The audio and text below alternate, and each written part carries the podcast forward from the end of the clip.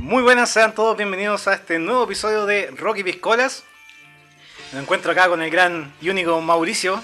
Hola, ¿qué tal? ¿Cómo están ustedes?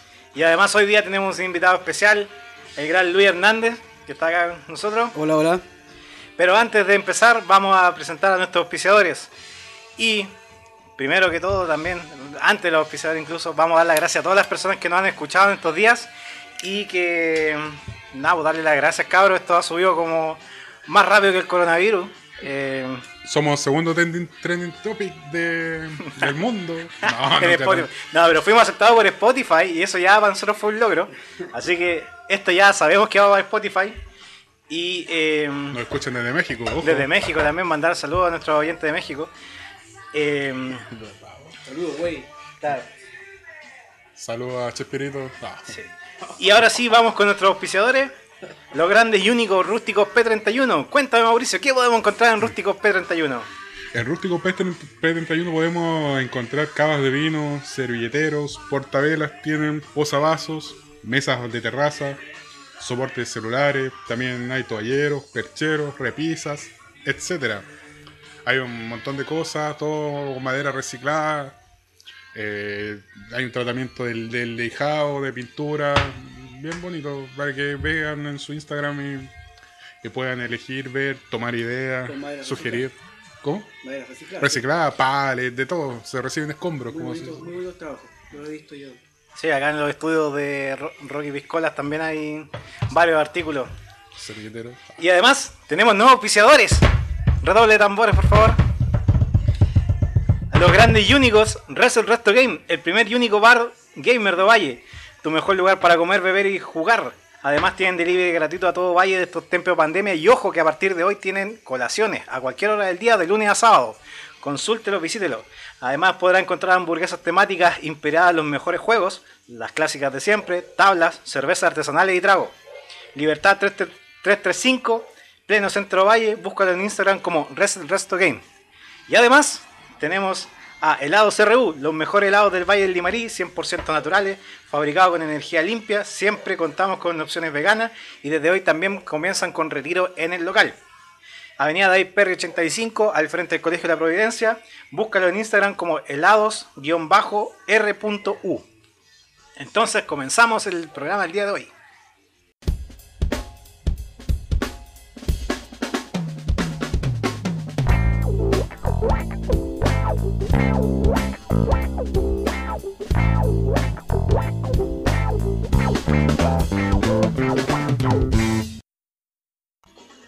Bueno, entonces comenzamos después de la fanfarria que escucharon grabada acá en el estudio de Rocky, Rocky Piscolas. y vamos a presentar a Luis Hernández. Lucho, preséntate para los oyentes. Hola, hola. ¿Cómo están? Bueno, Luis es eh, amigo de nuestros y no- el primer invitado a este programa. Cuéntanos un poco de la trayectoria, a qué te, eh, cómo es que te consideramos para esto. ¿Cuáles son tus méritos que te hicieron ser el- elegido para la primera visita? Bueno, el etílico no creo. No sé, es- se puede considerar un Es mérito. un factor impar- importante considerar. Sí. Si, si, si eras tebio no creo que te inviten.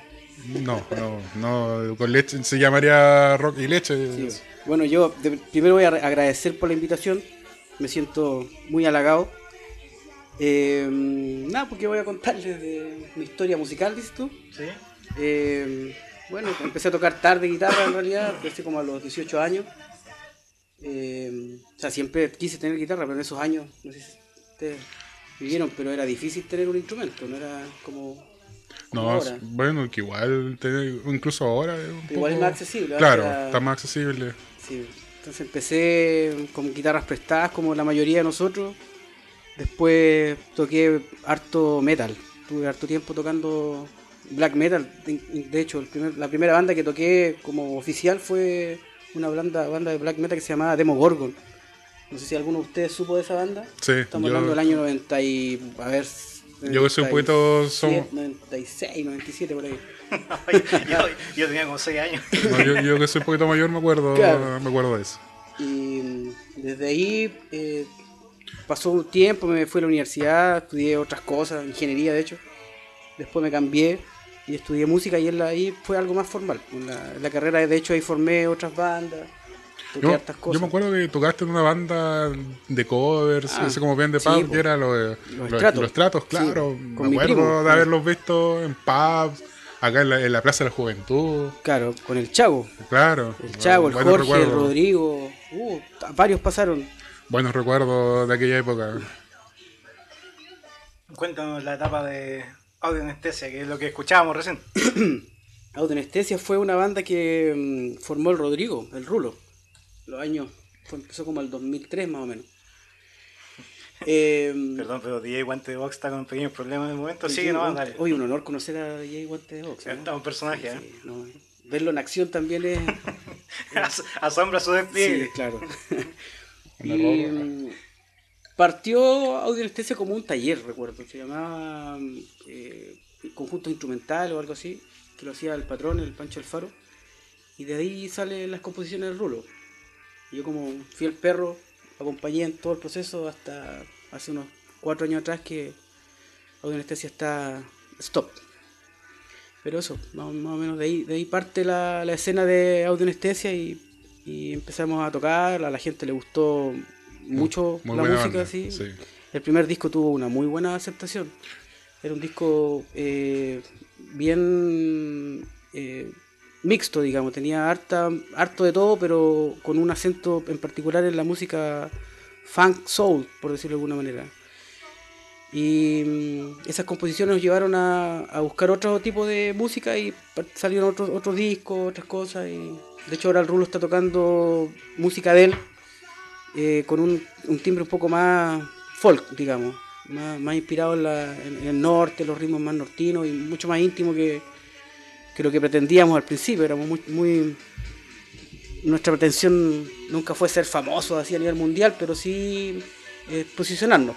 Pero también estuvieron de gira por Latinoamérica en varios lados, según. O sea, no sé si Latinoamérica, pero tocamos en otros lados como Uruguay, por ejemplo. Sí, si algo sí recuerdo haber visto un video en Uruguay. Sí, fue bien bonita esa experiencia. Fue, de hecho, un- una de las personas que iba en la gira dijo, lo resumió muy bien, dijo que era como fue como un año de una semana año nuevo, me acuerdo. Así de, de- bonita la experiencia.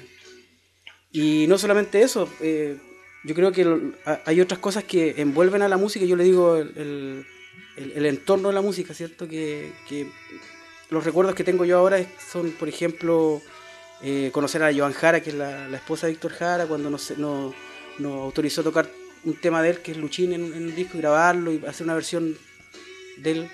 eh, compartir escenario con otros músicos, eso es bonito igual. El post eh, concierto igual es entretenido. Después podríamos hablar de eso igual si quieren contarle alguna anécdota. Claro, por supuesto.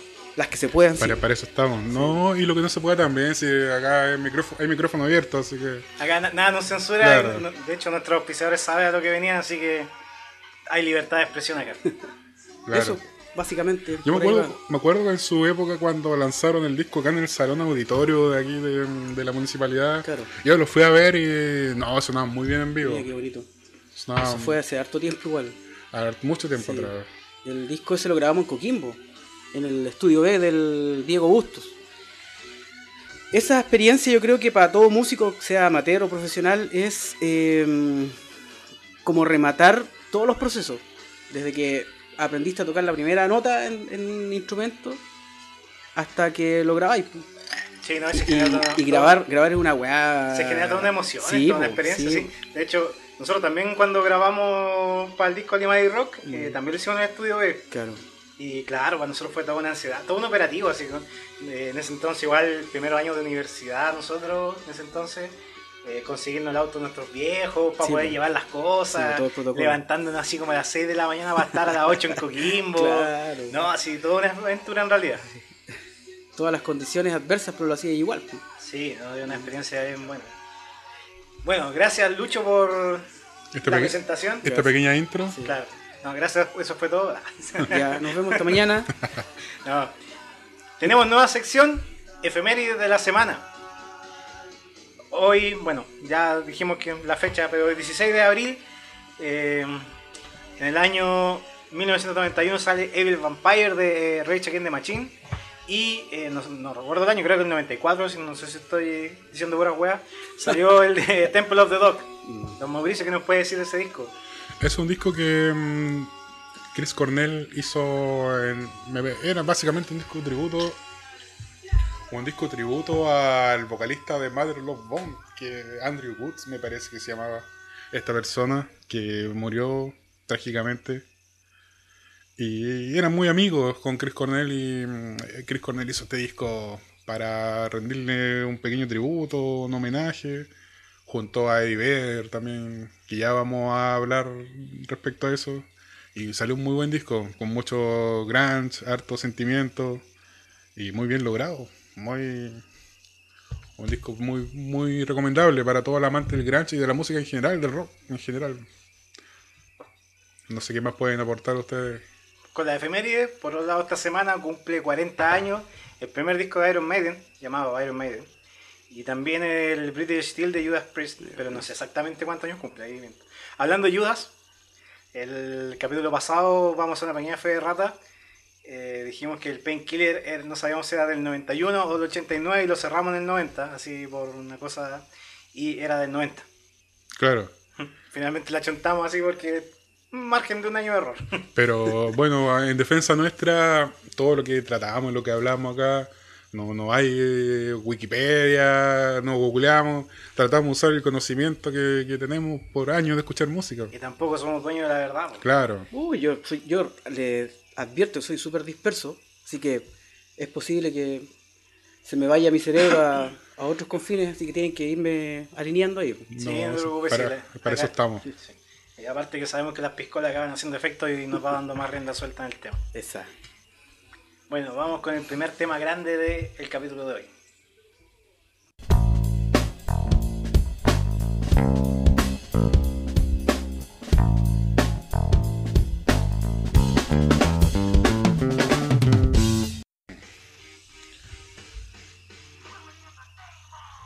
Bueno, y con lo que se escucha de fondo comenzamos el primer tema del día. Es canciones de protesta. Y, como, y bueno, como lo dice la canción que estamos escuchando, Killing the Name, es una clara eh, forma de manifestación. Mauricio, Lucho, ¿alguna canción que propongan ustedes como canción de protesta? Como canción de protesta, más que como canción, bueno, por, lo- por el estilo que yo me manejo mucho más, Kill Water, Revival, tiene muchas canciones que otro tipo de protesta. En ese tiempo protestaban contra la guerra de Vietnam. Hay canciones que, que hablan del tema de, la, de las bombas, de, de la muerte, de toda la lucha, pero más metafórica, no, no, no, no con temas directos, con letra directa, sino con una forma más poética, por llamarlo de alguna forma, que hablaban respecto a detener la guerra. Y en ese sentido también Imagine de John Lennon, que iba a ser El maestro. Sí, El maestro. una forma de protesta totalmente distinta a lo de Rage, pues, o sea, son dos polos opuestos. Claro. De una forma pacífica, una forma... Un llamado a la paz. Claro, Pero hay uno, yo, a ver, eh, permiso, yo Pero podría... también es protesta. Sí, eh, hay que... Me gustaría así como opinar con respecto a eso, que lo importante que es la, la música y el arte en general cuando tiene un, un lenguaje, o sea, un, un mensaje en realidad. Y, y lo rudo que puede ser la contrarrespuesta a ese mensaje. Nosotros acá en el, país nos tuvimos una época complicada, ¿cierto? Y en otros países igual ocurrió lo mismo.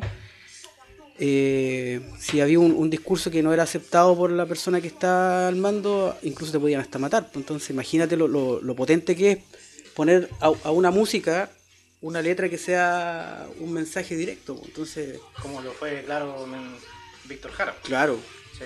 Víctor y otros más. Pues entonces, eh, Que, que ojo, eh, de repente nosotros igual, el chileno, bueno, en lo personal, yo no soy muy fanático de Víctor Jara, así, conti- entiendo el contexto, escuchaba muchas de sus canciones y todo, eh, pero el loco es un rockstar a nivel mundial, Sí, po, weón. es sí. cosa de ver así como cuando viene Morelo o, o Waters, weón, y sí o sí hay una sí, pues referencia a Water, Víctor Jara. Water lo tiene, pero... Y, y Morelo también, Morelo Sí. también estuvo donde la esposa de Víctor Jara y, y constantemente sube así como imágenes y cosas de Víctor.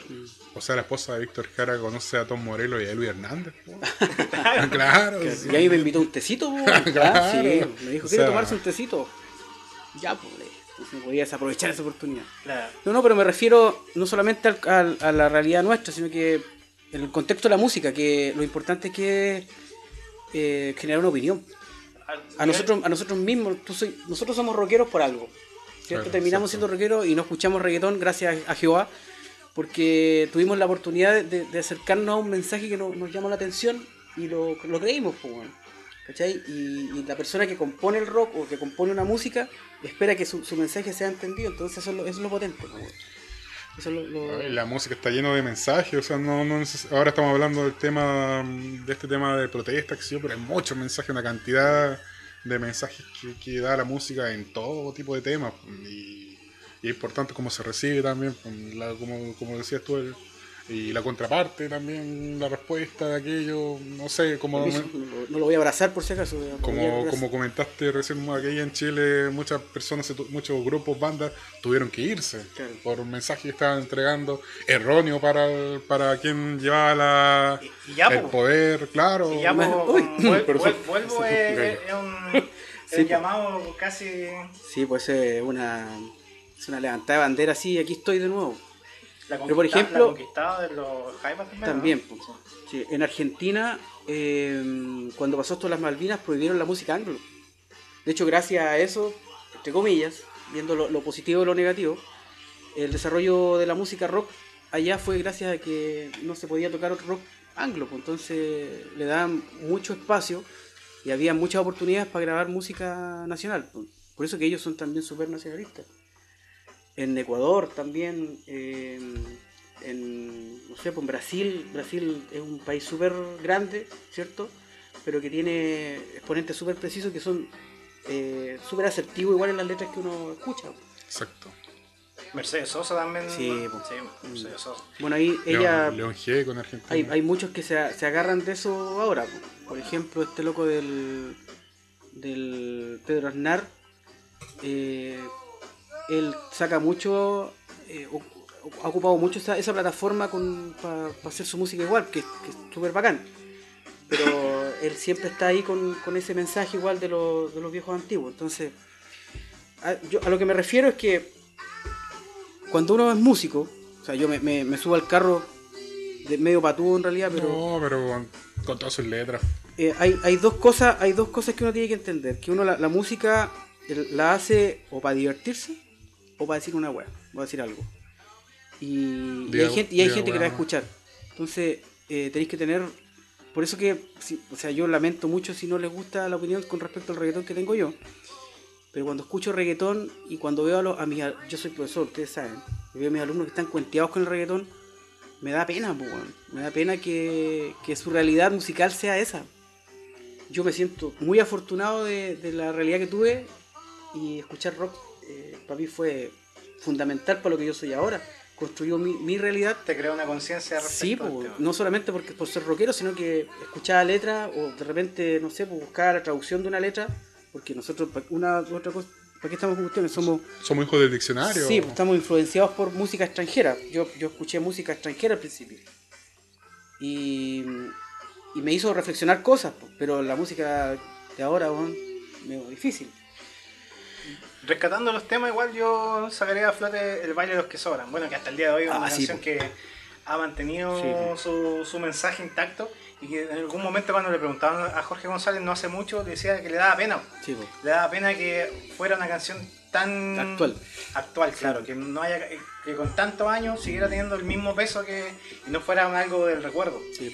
Es que esa es una, una es música con conciencia. Y así en muchos países también, pues, eh, por ejemplo en España y abordando un poco más de variando un poco Niño Soldado de Escape Ah, claro. o Give Me the Power de Molotov. Molotov, sí. También es una canción de protesta Sí, po. de los pobres y de lo que y que en el fondo ellos iban a luchar por salir adelante. pues. En Eh, México en realidad hay. puh, podemos. Voy a hacer un programa entero de solamente música de México. po. Sí, aprovechamos a hablar a nuestro oyente de México. Mm. Eh, Saludos, saludos, Karim. sí. Y otro tema también, quizá un poquito más moderno, eh, no, eh, eh, no le entregue el poder de Tata Barahona. Una canción también bien de protesta. Que una mezcla rara porque Tata Barahona es como bien folclorista, pero esta canción es como más blusera de estructura, encuentro yo. Sí, es que el, el folclore actual eh, transita por todas partes, o sea, no, no solamente el folclore que nosotros estábamos acostumbrados. Ahí está ahí Guante de Box luciéndose con su rapidez. Sí, entonces la- la- el, el neo folclore ahora no tiene ningún problema en meterse en el jazz, en el blues, en, en otros temas más y, y sigue siendo eh, folclore entre comillas. Entonces, y este gallo igual es súper creativo, ¿ah? Eh, Sí. súper bueno. De hecho, desde el disco de Tata Barahona tiene otra canción del, del disco que sigue este, que se llama Detrás de la pared. ¿Él que- cómo, cómo empezó? ¿Sabes más o menos la historia de él o no? No el- mucho, yo lo que sé es que él es luthier. Ya. Eh, bueno, tengo un primo que él conoce mucho a Tata Barahona. De hecho, cuando mi primo lanzó su disco, me invitó un- al lanzamiento y Bueno. estaba teloneaba al Tata. Bueno. Y tuve la oportunidad de conocer, conocerlo y conversar un poco con él. Y no, un, tipo súper humilde, así, un gallo súper accesible, conversamos un rato. Y lo que ellos me contaban es que en el fondo él era luthier y um, tenía varias canciones que tenía así, como que en algún momento dijeron, oye, ya lánzate. Y el loco se lanzó y empezó a. Se Él es de. Santiago, ¿no? Sí, de Santiago. Oye, yo a esto, eh, por estas cosas la música conocí a Chinoy, po. La, la Yo, lo, lo- a Chinoy, po, la, chinoy. Yo lo único que puedo decir que él es súper honesto. En todo lo que hace, en su música y en su vida, es súper honesto. Después, cuando apaguemos los micrófonos, le voy a contar una talla de ahí del, del hombre. De No, acá, pero- de acá de la región como folclorista, yo el que rescato harto es el Ángelo Escobar. Ah, ya sí. Él También. también, hace su, su música, su, su estilo bien, bien, poético igual él. Sí. Sí. Hay hartos, pues. A mí me gusta harto la poesía de Magnolia igual, ¿ah? La protesta que tiene el- el- en el capítulo anterior hablaron de Magnolia. Sí. Sí. Eh, es- de hecho, ese- entremos en ese pequeño debate que, que abrió Mauricio. Ujú. Porque igual yo comparto su opinión, me gusta más la época Magnolia un poco más lucera Sí, que la claro. época pachamámica que tienen ahora. Claro. No sé qué opináis tú de eso. Mira, O sea, yo, Bueno, tú, tú los conoces más. yo, claro, tengo una relación bastante cercana con ellos, con Claudio sobre todo. Y mm, hay que entender cierto contexto en realidad para cachar en qué bola están ellos ahora. Ellos estuvieron en Santiago eh, trabajando a full en producciones así bacanes, ¿cachai? Incluso, por decirte algo, por contarte algo, eh, productores que le decían, ya, ustedes toquen, tienen que arrancar del escenario. Y yo decía, pero ¿por qué? No es que eso tienen que, ustedes tienen que hacerlo porque la gente tiene que quedar con las ganas de verlos más. Estos buenos se aburrieron de esto y decidieron venirse a la región a tener un discurso más, más íntimo y están con la volada mistraliana, ¿cierto? Claro. De, de educar y, y en realidad los discos de ahora no son con el afán de hacer música por hacer música, sino que es por, por justamente lo que hablaba yo recién, de entregar un mensaje que sea más, más, más profundo. Y está todo ligado ahora, lo que, lo que ellos hacen un tema a lo mejor no se relaciona, pero el contexto del disco que hacen está en, en su lucha, ¿cierto? De Con identidad, claro.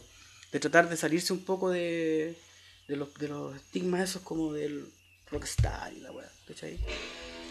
Pero claro, en la época de los que son de Magnolia de la época inicial, echan de menos un poco su esencia más blusera.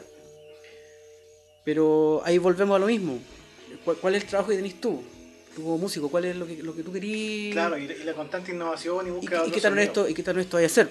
Porque yo estoy seguro que el Cochi puede hacer una canción súper oreja y se va a hacer famoso y toda la web.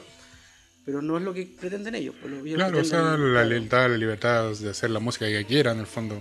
Claro. Y todos los Y- músicos tienen esa libertad de hacerlo. Más allá si te puede ir mejor o peor, digamos, en cuanto a, a seguidores o, o personas que, que, que gustan de escucharlo. Tienen la libertad de hacer lo que quieran. sí. Es, es su música, son sus letras. Más allá si uno puede estar de acuerdo o no, pero, Exacto. Pero si no estoy de acuerdo, no escucháis nomás. Sí, pues. Es fácil. Yo encuentro que el, el disco que sacaron de la línea de Ecuador está mortal, po. Esa es la que, da- la, que, la que sale con un compadre que toca armónica, un brasileño. Eh, no, donde sale América al revés. Ah, ya, sí, sí, Sí. es. Pero ese es como el penúltimo. Claro. Ahí sale Voy a alargarme. Que es Sí. como la canción más oreja. Pero que ahí todavía eran así como en esa fase más rockera. Sí, puede ser, claro, pero ya, ya venían con un discurso distinto. Sí. No, me refiero a las letras ya no pulsar de la eran tierra. somos amigos, no somos amigos, Claro. eran, eran otras cosas, ¿cachai? Entonces ahí No va, era, no era tan lúdico. claro, Que, que ojo, el pulsar de la tierra fue grabado acá en, en el Baile Encanto. sí, po. Sí. El videoclip que lo pueden buscar en YouTube está grabado en el Baile Encanto, Sí. que acá en, en Ovallito. Eh, Saludo a Magnolia, Sí, saludos Cochi grandes, Blues, grandes músicos. Claudito, al Paulito igual. Tocaron ahora hace poco en la Feria del Libro. Sí, po. Sí, Lo que pasa es que no, viéndolo. no- no- nos hicimos bien amigos porque mi primo, el César, el papá de los D43, ¿Mm? eh, él los metió a la academia de ellos, tienen una academia, Academia Magnolia Blues Rock se llama. Y ahí empezó, pues empezaron a venir más OA y yo también me relacioné con ellos. De hecho, a mí, a mí- a mí el coche me hizo ¿Clase? clases las que hizo acá en el SECA. Sí, pues. Y en ese momento, bueno, eh, había, tuve que congelar la universidad y estaban estos cursos del SECA y fui. pues. Y ahí me enseñó harto de lo que es usar el slide. Ah, ya. Sí. Igual, claro, y, y enseñó muchas cosas de afinaciones Sí, pues lo, para poder tocar. dropear la guitarra, claro. Claro. De hecho, el, el Cochi tiene una forma de ver la guitarra totalmente distinta a lo que uno la ve.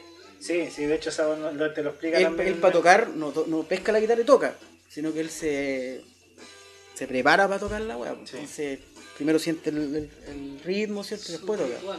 Claro, tiene Sí, toda una, una bola. un ritual así del. del- Sí. No hay problema si hablar de ningún. Tu- Tuvieron una invitada Paula acá. Es, es como, como la risa de, lo- del- de los programas de. Como el aplauso del MTV Unplugged. Oh, no, o- o los, ¿Cómo se llama? Los, la risa así De los sitcom. Sí. Oye, salud, ¿ah? Salud, salud. Rocky Piscolas, segundo episodio. Yo estoy siendo blasfemo, pero. Ahí, ahí pasamos entonces el primer tema del día.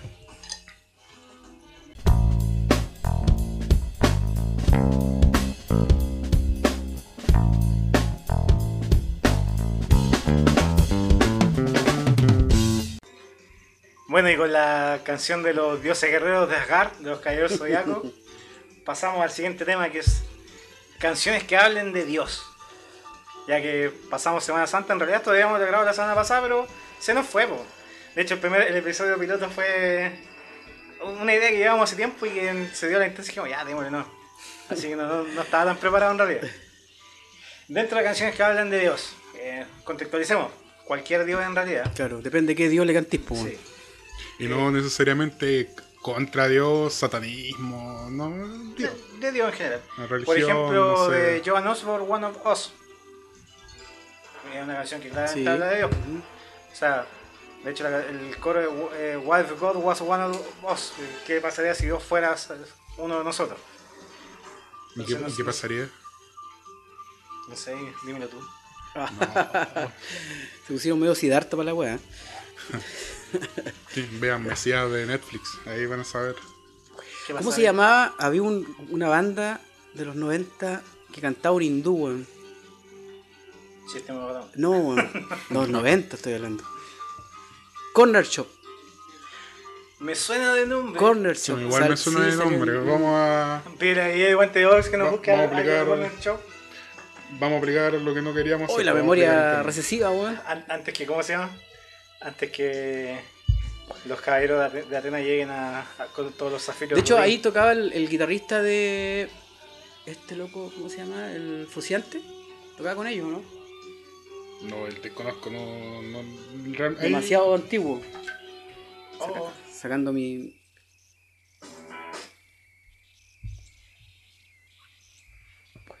¿Seguimos nomás? ¿sí? No, si está ahí DJ Guante de Box haciendo la suya. no, Está corriendo, pero no, no suena. Pero no canta. A lo mejor es así. Ahí está. Pero había un tema que era como más. A ver. Es del, bueno, aquí eh, recurrimos a Google esta vez. Nos sorprendió. El, la el- el invitado nos pilló hablando bajo, weón. Corner Shop del 91. Y. Yo era chiquitito, o sea, no. Yo vivía en Montepatria, tenía el puro TVN. Yo me acuerdo de esta banda por MTV, pero cuando MTV era. Era MTV. Algo. ve- Music Television. Sí, por otro día tuve la, la mala fortuna de encontrarme en TV y no, nada que ver. Oye, a todo esto, Corner Shop toca hasta el día de hoy. ¿Sí? Sí. Dice que es una banda Britpop, indie rock, raga rock y dance alternativa. Eso, miércoles. Inclasificable. Ranchero progresivo andino. Era como los Tijuay. Ah, no. Cumbia tecno rap. I- Iba a, decir, wea iba a decir que tocaba Dennis Chambers, no, es David Chambers. David Chamber. Primo. Claro, el, el hermano chico. Claro. Entonces, temas que. O, o- o bandas que canten a Dios, decís tú. Sí. Yo, yo tengo una para proponer. Bueno, yo creo que la discografía de Striper. ja, Para los entendidos. Ah, sí, pues. Puede ser. Pero como canción yo propongo Jesus Christ Post de Soundgarden. Jesus Christ Post, Mm. bueno, es como del 90, 91 por ahí. Y que en fondo habla de que cómo las religiones explotar, se explotaban a sí mismas para el beneficio propio. Claro. Y que igual fue como guático porque esta cuestión, esta canción fue hasta como censurada por MTV por el Sí, videoclip que tenía. Y que dice el mito de que a los mismos Soundgarden los amenazaban de muerte, así como grupos de fanáticos en, en Inglaterra mientras estaban de turpo Por la canción. por la canción. Mira. Yo soy un, estudio- un estudioso de Nirvana, ustedes saben. Por supuesto. En el Unplugged hay un tema que no es de ellos, que es de mi ¿Cuál, Puppets, parece. cuál de todos? Jesus. Hay, hay, hay caleta que no son de ellos. Eso, La que está antes del. Jesus, es la tercera canción del disco. La sin que-. La está después de You Are y antes de la, del cover Ah, Así de preciso. Claro, este man está como evangélico así. En, el- en el- no. en la Biblia, en el párrafo tanto. El dice episodio que- número sí. 5. No recuerdo cómo se llama exactamente, pero es la cuarta canción. versículo. Versículo, episodio. No recuerdo exactamente, pero es la tercera canción. Mira, ¿Viste? Creeping Dead de Metallica. po. Sí, po. Creeping Dead. Creeping Dead, que en el fondo habla del éxodo, Claro. de, la, de la Biblia. Eh, ¿Alguna otra canción, Mauricio, de, Dios? Había una canción que sí, no, no, no recuerdo exactamente el- el- la letra en sí, pero de Dream Theater, in, In the Name of God, que habla de las muertes, de, de cómo se justifican la- la- las muertes, los, estos niños, los niños bomba, Ah, claro. eh, que se ocupan en Medio Oriente, ¿cachai? Y, y que justifican toda esa matanza en nombre de Dios. po. O los que desarman la- las bombas personales, igual que son niños, weón. Oh, después Lucho, a- hablando, que ahora estoy escuchando Jesus Christ Post, te va a mandar un, un matchup que está mezclado con la canción de Judas de Jesucristo Superstar. y calza perfecto, una igual que Crazy Train con September de Erwin and Fire. po. Sí. Sí, son una joya, güey. Ya. Eh, Vamos a esperar entonces, po. True the Valley de Sean James, que lo conversamos la vez pasada. po. Muy buen DJ exponente, Guante de Box está así, pero vuelto, está en llama, weón. Pero Ca- cambiando discos así con sus guantes de box. puta, igual el vinilo es complicado. Eh, siguen hablando. Están autorizados a hablar. Bueno, ahí sale la lica de nuevo, el mensaje. Entonces es súper importante. no, pero nos falta la más clásica de todas, po, weón. La más clásica, o la más obvia de todas de canciones de Dios. My Religion, Ah, claro. Ariam. R.E.M. Que esa, yo creo que esa casi no cabía porque era tan obvia que como que ya la, la pasáis de largo así. Bueno, y el disco Jesucristo Superstar, po, que fue So, no sé si- icónico. ¿Sabías tú que el vocalista que interpretaba a Jesús, ¿sabes, ¿sabes quién es? Sí, la versión. El vocalista de, de la versión gringa, estamos hablando, ¿cierto? O sea, claro. sí. Camilo Sexto, que no lo sabe. No. La versión anglosajona. De hecho, Camilo VI, él, él, él pagó toda la huevo. Para hacer esa Todo, producción. todo. Sí, Quería producirse. claro. Pero ¿sabéis qué? De hecho, la otra vez, bueno, Mauricio y yo tam- también seguimos en YouTube un loco que se llama Soundtrack, que analiza Ah, sí, sí, sí, sí. que Sí. analiza distintos. Y el loco analizó a Jesucristo, el, a, a Jesucristo, fue un brígido así. a Jesucristo. Analizó a, a Camilo VI, porque en realidad él solo conocía la canción esa que. Getsemaní. No, morir de. Morir Ah, sí, esa. Y él solamente la conocía por eso, porque más encima era de una, de una campaña de teléfono, así como. ¿Ah, sí? Sí, allá en España. Ya. Entonces a le cargaba la web. Y escuchó el eh, tema y llegó al Getsemani y lo escuchó. Y de repente dijo, Juan, ¿de qué año es esto? Así, dijo, el grito así, el, el falsete, el Ah, grito final claro, de. sí. Dijo, esta guay heavy metal, Juan, así como. Jamás esperé haber escuchado así con un grito de heavy metal acá. De hecho, él, Camilo VI y este loco, el. ¿Cómo se llama uno chico? Judas. No, el que fue animador de Viña, weón. Un cantante aquí. Ah, Ricardo ah, Montaner. Ese parece que. Arjona, eso sí, No, Montaner. Montaner, ese weón, si hubiera sido la otra vez hablamos con el Rule, el vocalista de Anestesia. Y si ese loco hubiera sido metalero, hubiera sido el medio weón. Que está en Castro. Ah, también. Pero a él le gusta el metal, po. Sí, po. Sí, po. De hecho tiene la- el logo de Tool. eh, Pero sí, Ah, Montaner. en la ¿sí? espalda, sí. Se ¿Eso es? Yo pensé que era otra cosa. el que parece de otra Era cosa. una tul, era po. Era la Tool. Era la tul. No era, no era nada. Pero de hecho no estás tan equivocado porque Montaner es el vocalista de Rata Blanca. Ah, claro. Sí. Con pelo largo. Sí. Es lo mismo. El doble, en todo sí, hasta en el porte. Ahora, en, en- hablando y hablaron de Cristian Castro, en YouTube hay unos videos de Cristian Castro con supuestas canciones de metal. No sé si sean ciertas, pero eran horribles, pero el registro del compadre era súper bueno. Sí, po, sí, sí, él tiene una- un registro, pero. Bueno, no increíble. sé si sean reales, pero, pero el registro de él muy ad hoc al estilo. Oye, ¿y alguna. ¿y alguna mujer que se les ocurra así de- Es que, es que con un mensaje de adiós?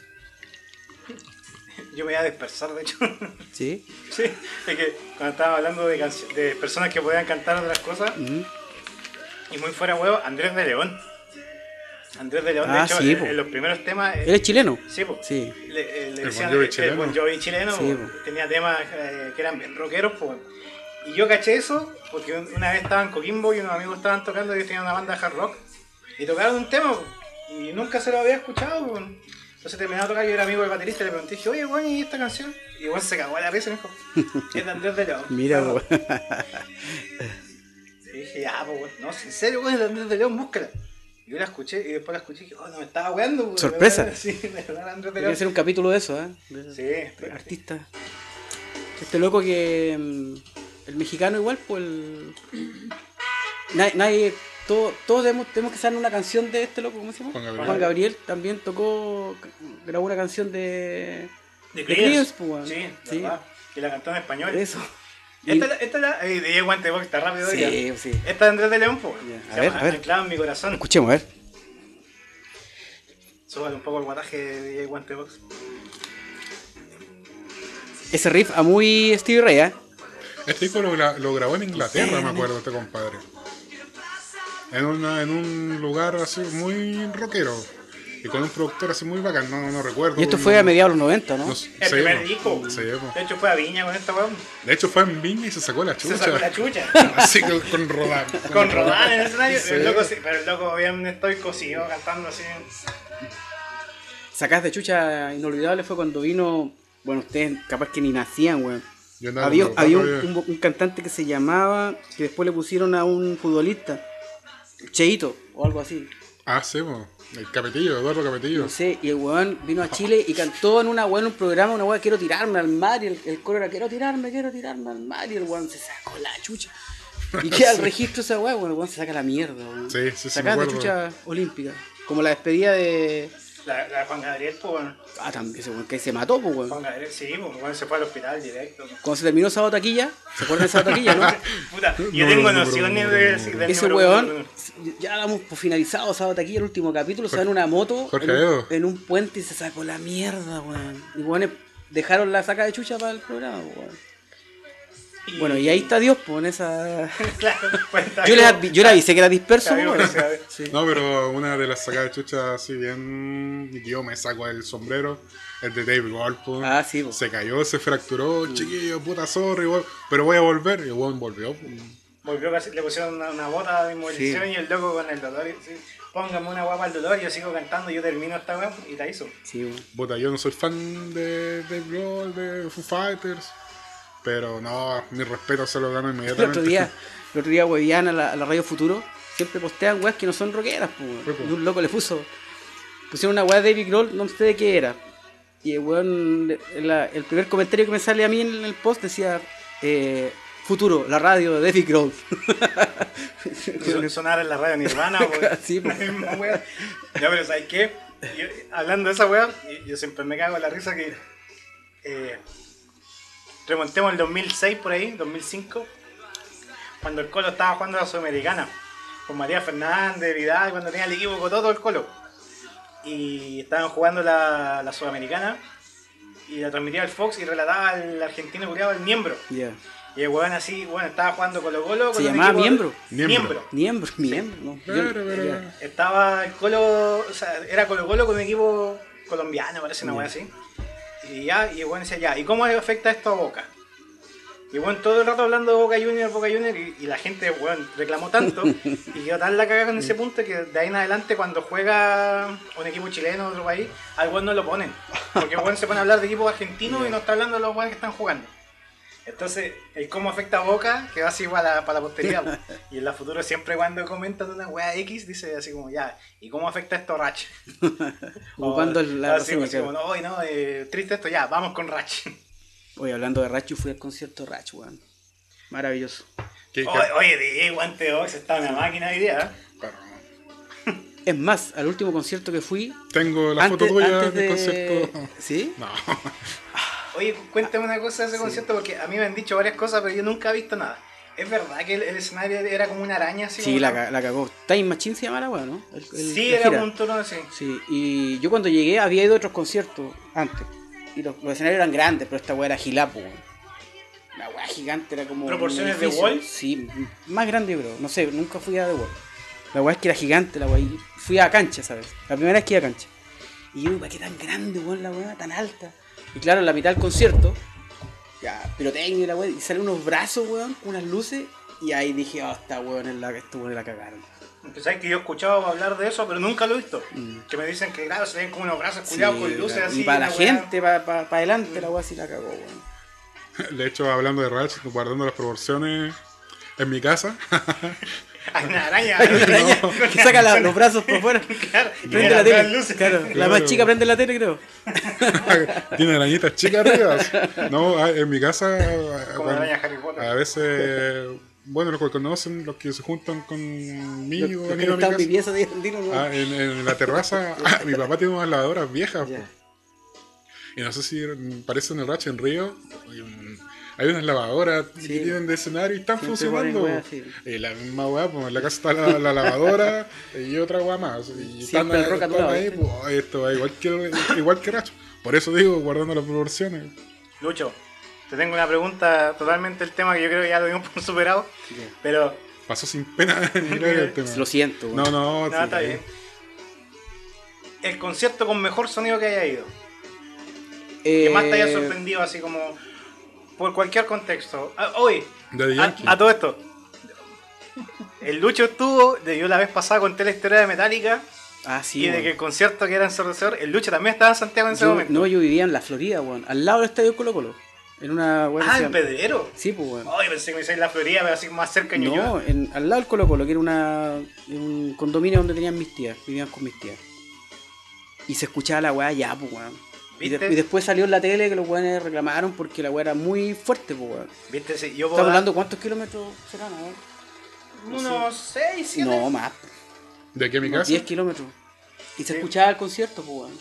Mira, sí, de- sin mentirte, mira, nosotros estábamos acá prácticamente en el centro, pero yo supongamos que era en la plaza, mis tíos vivían así como... en la- Eso fue el eh, año 92, 93, por ahí, no me acuerdo. No, no, si fue uno después. Fue uno después que fue el más ensordecedor. Bueno, pero por ahí. Mm. Mm, No me pidan tanto.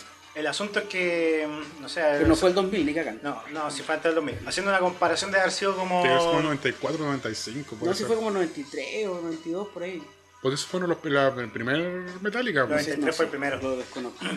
Y La cuestión es que, supongamos que estaba en la plaza y mis tíos vivían así como eh, donde están los clubs, el chino, los chinos ahora. Estaba aquí, en la Alameda, dejemos en la Alameda. Ya. Esa es la distancia. Y era una weá ensordecedora, así, no se escuchó, era una weá así. Mi tío dijo así, yo- bueno, yo igual estaba así como feliz, así con mi hermano, así, oh, se escuchaba acá la weá. Mi tío dijo así, no, weón, nos vamos los tíos y fuimos a las condes, weón, y allá No, todavía que se estaba escuchaba muy, la estaba muy fuerte la weá, weón. Estaba muy fuerte. Bien, ah, para que vean que no estaba mintiendo. Oye, pero yo quería aportar algo respecto para terminar el tema Cristiano. cristiano. ¿Ustedes No, se no acuerdan cuando sí. Sinead O'Connor rompió la foto del Papa? Ah, sí, po. Fue una. Fue Y esa- un- Pero la canción no era de Dios, pero sí No, fue un mensaje Pero fue, polémico. claro, fue el, el, el hecho en sí. Y que la cagamos. Que la claro, sentenció, de hecho, porque después nunca más se vio. Claro, la mina, o sea, con eso mató su carrera, entró en un proceso de depresión, así como mentalmente muy mal. pues. Y una mina que igual en su época era top dentro de los. con la canción de Prince. Sí, po. Eso voy a decir que de hecho el, autor de esa canción es Prince. Sí, po. Como de varias más que la gente piensa que es de otra persona. Claro. Oye, yo Prince debo asumir que no lo no cachaba su música, weón, pero hasta que Prince- se murió. ¿Y Prince Royce?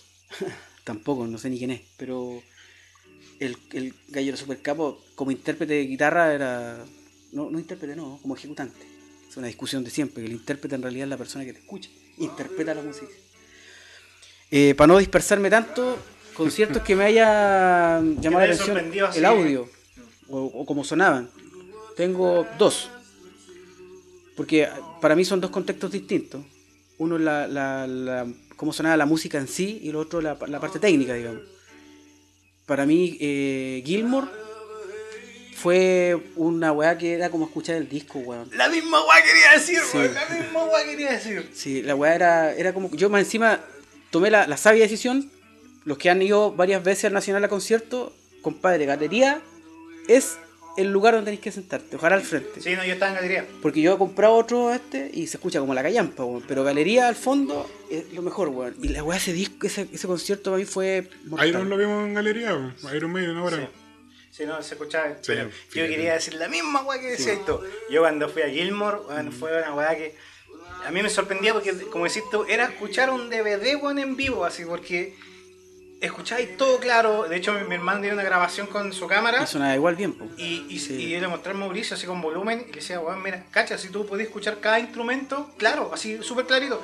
Acá está la batería, acá está el piano, acá está la guitarra, el bajo, todo Sí. por separado y se escucha bacanas. No, y la weá sonaba mortal, weón. Sí, yo comparto la misma weá que tú. Bueno, yo va a sonar mí- como fetiche, o sea, fetiche, ¿no? ¿Cómo se dice?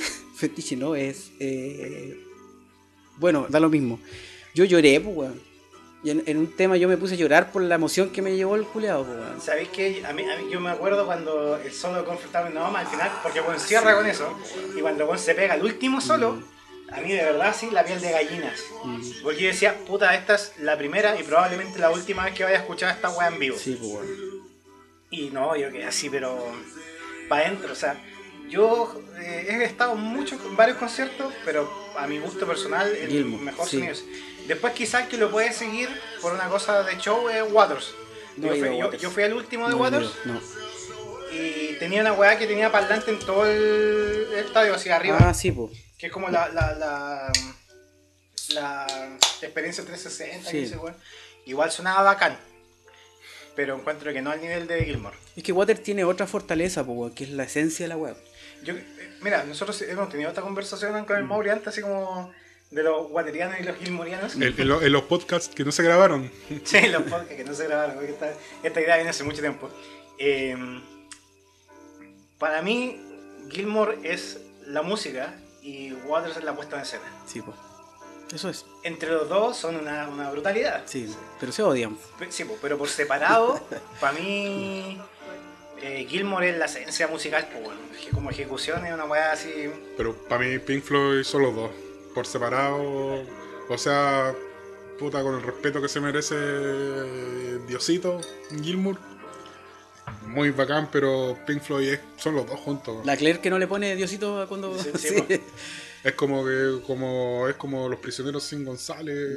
Guardando proporciones. las proporciones. Sí, ese concierto a mí me, me dejó para la cagada, weón. Sí. Fui con la Carola, me acuerdo. Yo le, le comentaba a la Carola y la Carola me miraba, no, pues. Decía, pero ya, sí, weón. Cálmate, cálmate. desde la No, yo estaba para la cagada, weón. Y otro, y otro concierto. Que... Ah, sí, weón. Otro concierto que para mí fue como eh, bacán por el desafío técnico.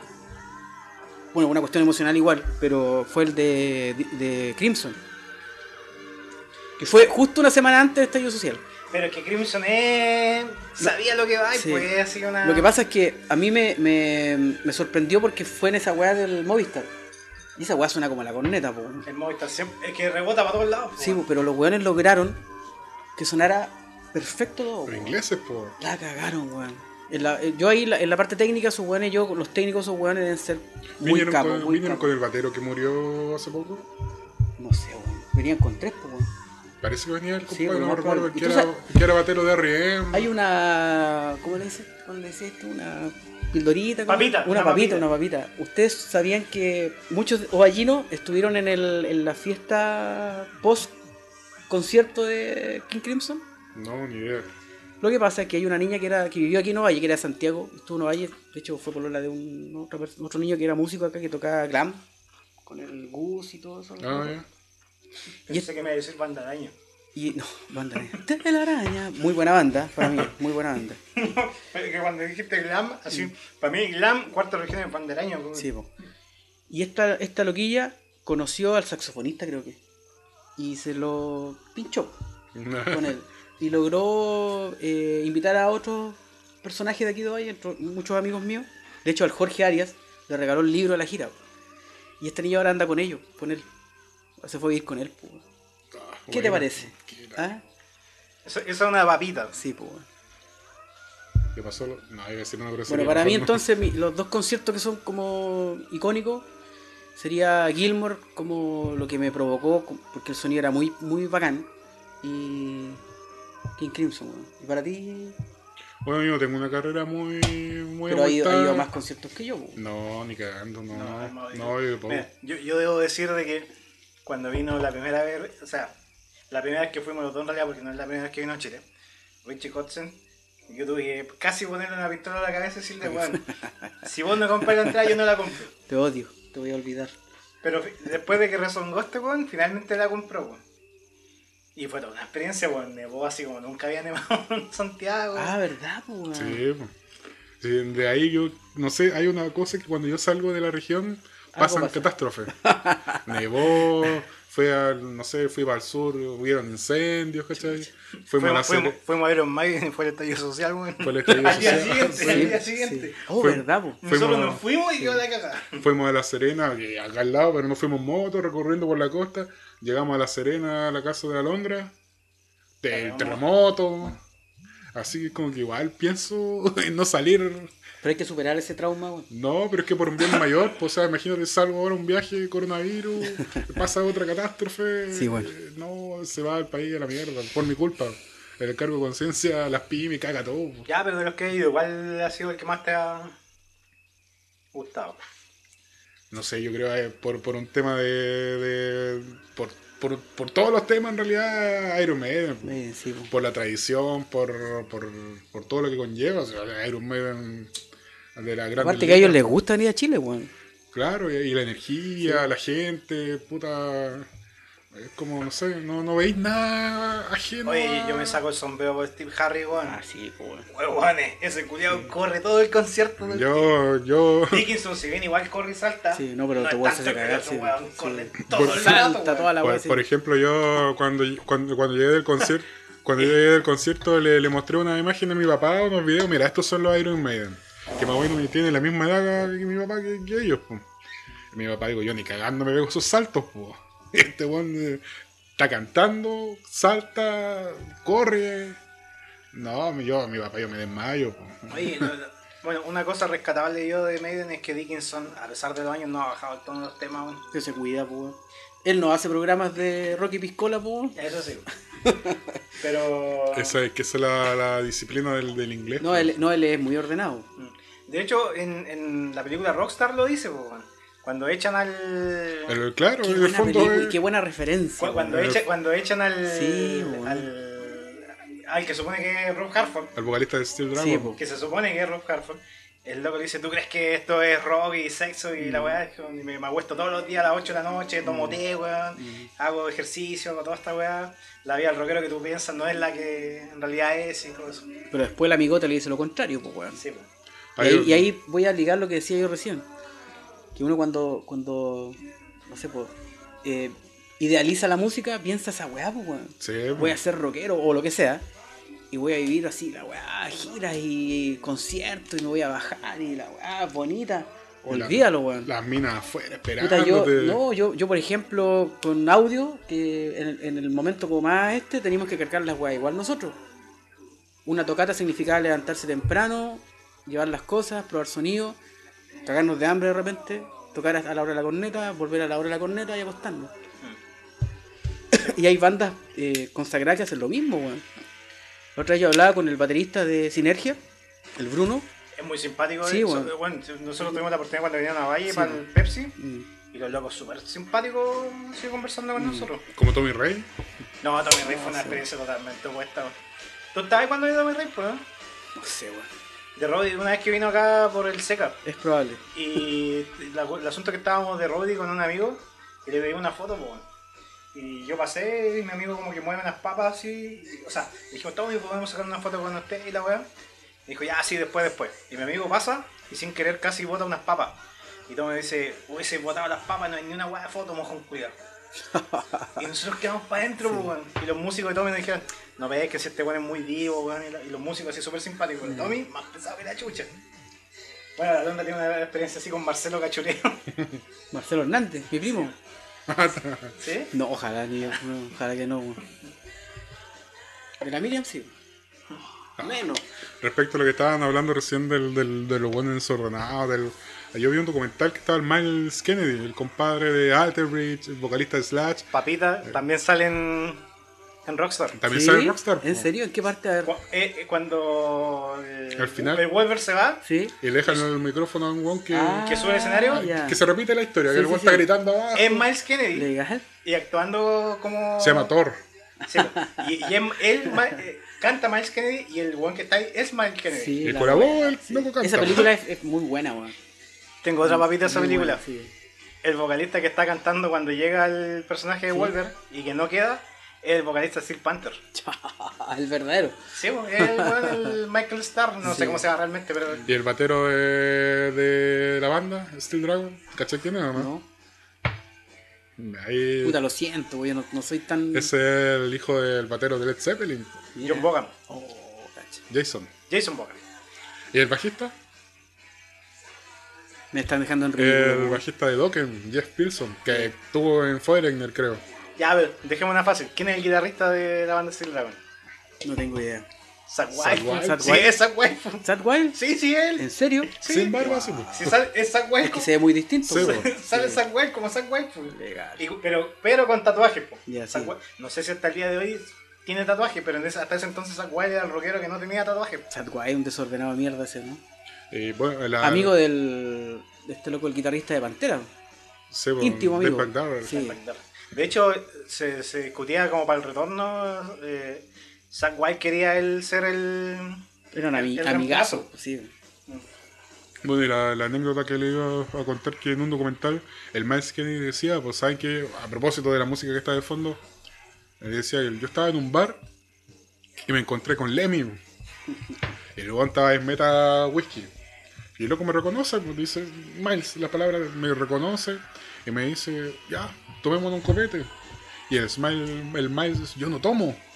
Yo soy un buen ordenado. Yo me acuesto temprano. ¿Y qué hacía en un bar? Hago mi cal ¿Ah? ¿Y qué hacía en un bar? no sé, pues iba a tomar algo, y en la excepción, qué sé yo, pues, el buen- pero el buen estaba ahí, pues. Eh, Pero no le puedo negar un copete a Lemmy, pues. No. Y dijo, me tomé el primer vaso, estaba curado, dijo. Y el loco estaba uno, dos, tres, cuatro, y nada, está en peque. Al final dijo, me fui ebrio, y él quedó. Pero no le podías decir que no. Hay una anécdota de tras bambalina, digamos. Con, con los, ro- yo soy roadie, tú sabes, en el verano siempre me dedico a eso. Festival de Canela, por si han visto a... No, 20 más como 20 años que voy a Canela. Roadie de la Orquesta Festival de Guillermo Alfaro. y mm, entre esas conversaciones con un roadie de Santiago, hablaba de que... Saludo al gato que está sonando. El gato, sí, mira. El, decía de que estuvo como técnico en, la, en uno de los conciertos de Ingrid Malmsteen, ¿cómo se pronuncia? In- Invi, Invi. Invi. Se pronuncia Malmsteen. Invi Ingrid Malmsteen. Malmsteen. Invi Mamsen, guitarrista el weón se tomó dos Jack Daniels, pero del de litro, pues weón. Solo. Antes de tocar. Y weón estaba picle, pues loco, picle. Picle. Y weón tocó la raja, pues, weón. ¿Sabes quién hace la misma? Guardando las proporciones. O la hacía el Cuturrufo. Ah, cutufarra. Sí, Oh, perdón. Cuando, cuando- cuando yo, cuando yo estuve de roadie, eh, en esa vez de Tommy Rey, me tocó ser roadie de Cuturrufo. Ya. Y lo primero que mandaban fue a buscar el catering. Y el catering eran como cuatro botellas de whisky. así. Sí. Y, y David Araya igual, pues. No, no estaba. David Araya Lazo. David Araya. y, el- y en ese entonces, Saludos, manzana. el, el- el- los músicos decían como, no, acá está el catering y todo. Y dice, ah, tú soy el que está con nosotros. Estaba con el, con el parquímetro, Ya, que paz descanse. sí. Y, y luego me dice, no, po. Acá nosotros, el Rudy toma con nosotros. Y los buenos pescan un vaso con whisky. Toma, bueno, vos tenés que tomarte un vaso también. Yo me tomé un vasito, compartí con ellos. Nada que decir, los buenos muy simpáticos. Conversé caleta con el, par- con el, con el parqui- marquillo, nada que ver, con el parquímetro. Eh, Barquille- barquímetro. con el parquímetro. Igual, tenía una idea de Cuturrufo. ¿no? Y- Oye, mira que es la visitud de la wea. Dale nomás, perdón. No, pero lo chistoso de eso es que un par de días después tocaron en la Feria del Libro. Ya. Y yo estaba de público mirando, ¿no? Pues, termina la todo. Y el saxofonista que había pasado un impasse en ese entonces que yo lo ayudé a solucionar, me dice, buena compadre, ¿cómo estáis la weá? Oye, vamos a tocar ahora. Y iban a tocar en el Catancura. No sé qué mierda hacía Coturrufo tocando en el Catancura, pero estaba allá. Y dijeron, no, pues vos fuiste nuestro roadie, así que sé nuestro roadie ahora. Y bueno, así como ya, pues me subieron a la van, fui con ellos y llegué así, los weones, en realidad no hice nada, estuve chupando todo el rato así en el segundo piso. Y vi el show, así, cagado la risa. Los locos muy tela. Co- contando una pequeña historia distinta de la de Tommy Rey. Es que, weón, lo que pasa es que está sonando el gato ahora, ¿cierto? Y con el gato tengo una anécdota muy cuática. Ana Cruz, a todo esto es lo que le Sí. interesa escuchar. Ana Cruz, Muy- muy buena banda, muy buena Banda banda. regional, Sí. muy buena. Eh, él, él fue el que me invitó a Canela como roadie, porque él era roadie antes de, de la orquesta. Y ahora ya no vaya, pero el, el tiempo que iba él, una vez fue el Álvaro Enrique, no me acuerdo si iba como Álvaro Enrique, como Petinelli, o los tres, no, no me acuerdo, weón. Pero llegaron, unos roadies tan malos que el, el roadie que, que era como el líder de ellos le dijo a uno de los músicos, oye, pero necesito el micrófono acá, weón, antes de probar sonido. El tecladista. Y weón va y le pone el micrófono a las teclas del teclado. y yo estaba trabajando como roadie de, de la producción, ya con el con el rolo, de Serena. Y weón me mira, me dice, oye, tú podías ayudarnos porque los roadies nuestros no... No están viendo ni una. Tenéis que hablar con él y venían con un sonista recapo, no me acuerdo cómo se llama ahora, que el gato lo conocía. Un tal Chalo, Chalo González. Parece que era él, pues, weón. Fuera de huevo. Para los que no sepan, Chalo González, weón, en Ya, bueno, una, la, una la- evidencia de la, la weá es producción que chilena. el loco dice, ya, usted los explicó más o menos cómo era la weá y la armamos terminamos armando escenario al Álvaro Enrique. Ya, y luego nos llamó y le- y nos dijo, oye, ustedes son roadie y nosotros, toman con nosotros. Lo misma, weá. Y weón sacó un whisky abajo de la mesa a las 3 de la tarde, tomando whisky, sin hielo. No, Coturrufo igual, pues la weá me la sirvió sin hielo. pues, yo Va- decía, ahí aprendí yo, aquí se toma vaquero, me dijo. Vaquero. 3 de la tarde. Después teníamos que trabajar con la orquesta de la noche. Estábamos curadísimos con el gato, po, weón. El gato, weón. Hay otra, otra, gato, no te enojí, weón, si, me- si es que alguna vez escucháis esto. Pero le pasó una talla. Se, ese- lo, se lo voy a mandar, weón, ese mismo, ese mismo día le pasó una talla muy buena al gato con el Álvaro Enrique, weón. En ese tiempo nos ponían unas Havan blancas grandes para la orquesta y para los otros músicos igual. Y ese día la orquesta se vestía con, con traje negro, po. chaqueta, pantalones negros y camisa blanca. Y los weones venían, los de los tres venían vestidos igual, pues weón. Y el gato por ahí ve que se suben a la van los weones y se va corriendo y se mete a la van y dice, oye, weones, ¿para dónde van, weón? Y levanta la cabeza y eran los weones de Álvaro Enrique, pues weón. Y se cagan de la risa y el gato queda para la cagada así, chucha, perdón, dijo y se bajó, pues weón. Pensaba que eran los músicos de la orquesta, pues weón, quedó para la cagada. Perdón, gato, tenía que contarlo, era el momento. Ya, pero no es tan terrible, son cosas que pasan. pues. Pasan qué cosas. Creo que el auto era ahí, ¿eh? Y lo mismo, y vestido igual los otros, pues, weón. Sí, me acuerdo, esas tenía Álvaro Enrique cuando se ponían así como las weas como de. Corbata negra y la weá. No, y, y como esas como, como corre- correitas con, como, Como de con- vaquero. Como de vaquero, así como Claro, con y un el toro. otro, así. el otro vio subiendo a los músicos pensó, ¿y para dónde van, weón? Les. Claro, en, no eso. En Canela, ¿cuántas cosas han pasado, weón? Canela es una historia. distinta. ¿Sabes qué? A- Dentro de todo, a mí me sorprende la calidad del Festival de Canela. Sí, pues. Porque, para los que no conozcan, Canela, puta, es, es una calle con, con casa a los Un lados. pueblo pequeño, sí, pero la gente. Pero, pero, lo que veo es que, para las, Saludos, Canela. para las proporciones del tamaño de Canela, Sí, el sí. festival es una wea así. Seamos honestos, le vuelve a la raja a lo que hacen en Ovalle, a lo que Sí. hacen en Serena. Es que hay un respaldo ahí que. Y harta Es la, la minera. ¿Cómo se llama la minera allá? Oh, no sé, pero sí que. Sí, pues para Yapel creo que es, ¿no? ¿La escondía? No, no, pues nada que. Ah, Pelambre, escondía. pelambre, Pelambre, pelambre, pelambre. pelambre. Sí. Te equivocaste un poquito de región. ¿Cómo te fue en geografía? Pues, la piscola está haciendo efecto. Bueno, la Claro. cuestión es que la minera pone varios fantastillones ahí para limpiar su weá, po. Su imagen, claro. De hecho, el verano pasado eh, eran 600 palos, creo. yo me acuerdo no- que me no sorprendí como- hace como dos años fue que estuve los Gypsy King. Sí, Gypsy King el año antepasado. Bueno, y dije, qué weá, porque está Bueno, King en estuve, canela, yo weón. estuve ahí con ellos así mirándolo así. El weón del guitarrista, el flaco que llevaban, el dedo chico era así, weón, como 20 centímetros el dedo. Me dio la mano, ajá. Ah, Creo que hacía examen de la próstata. Me, me dio, pero delgadito. Con el dedo chico. claro. Pero delgadito, delgadito. Me dio la mano y el dedo dio como dos vueltas en la muñeca mía, pues, weón. Como la cola de Goku. Sí. En las muñecas. Eco. Puta, deben haber miles de detalles Canela, para, weón, para sí. muchos más podcasts que. Una vez casi me agarro a combo con el productor de, del otro, el que le llaman Canela, no sé cómo se llama la banda. Ah, el de- Noche de Bruja. Ese weón. Yo estaba sacando los instrumentos y el weón me decía, oye, córtala porque estamos grabando una weá. Y yo le dije, no, lo voy a cortar, que tengo que sacar los instrumentos. Y el weón se puso pesado, yo también me puso pesado y. Y ay, ay, ay. Eh, pero igual me acuerdo así como un festival de canela, así como bien épico. Sí, pues. Estuvo Diango una vez. Se me cayó a mi Diango, weón. Pero estaba viejo, ¿no? Sí, pero no, no es por eso, cantó súper bien. Pero Caliente viejo. cloto y. Más que caliente, como medio pedófilo, weón. Eh, Si es que me escucha Diango, Lo, lo dudamos, pero igual. Con todo respeto. sí, nada que respeto, viejo cochino, weón. claro. Sí. Puta, pero. En fin. Pero acá no hay estuvo Bobby Kimball, pues viejo. Ah, ¿sí? Sí, pues, En el casino. en el casino. Ah, sí, pues. Ahí- yo ¿verdad? estuve ahí escuchando los clásicos de Toto. Mira. Antes, Pero- antes de que perdiera toda capacidad. A él, le, a él le gusta la, la fanfarria, sí, weón. Sí, no, sí, después estaba. sí, le postre. la fanfarria. Oye, eh, se, me, se me fue una efeméride importante esta semana. que me acordé porque vi la revista que está ahí. Estuvo de cumpleaños Richie Blackmore también esta semana. Sí, pues, Richie Blackmore. El maestro. 75 años, weón. Influencia para muchos. Mi mamá tiene 76, como de la época. Podría haber sido hijo de Richie Sí. Blackmore. Ah, ¿Te imagináis? Lucio Blackmore.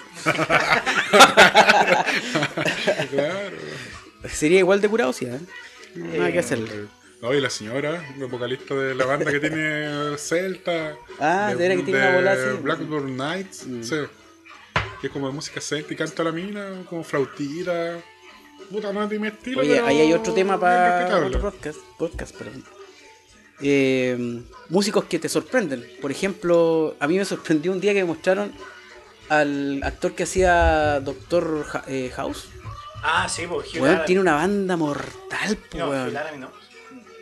Parece que Hugh Laramie. Pero la raja la banda Sí, que una tiene, banda blues. Sí, weón. Y Juan vino para.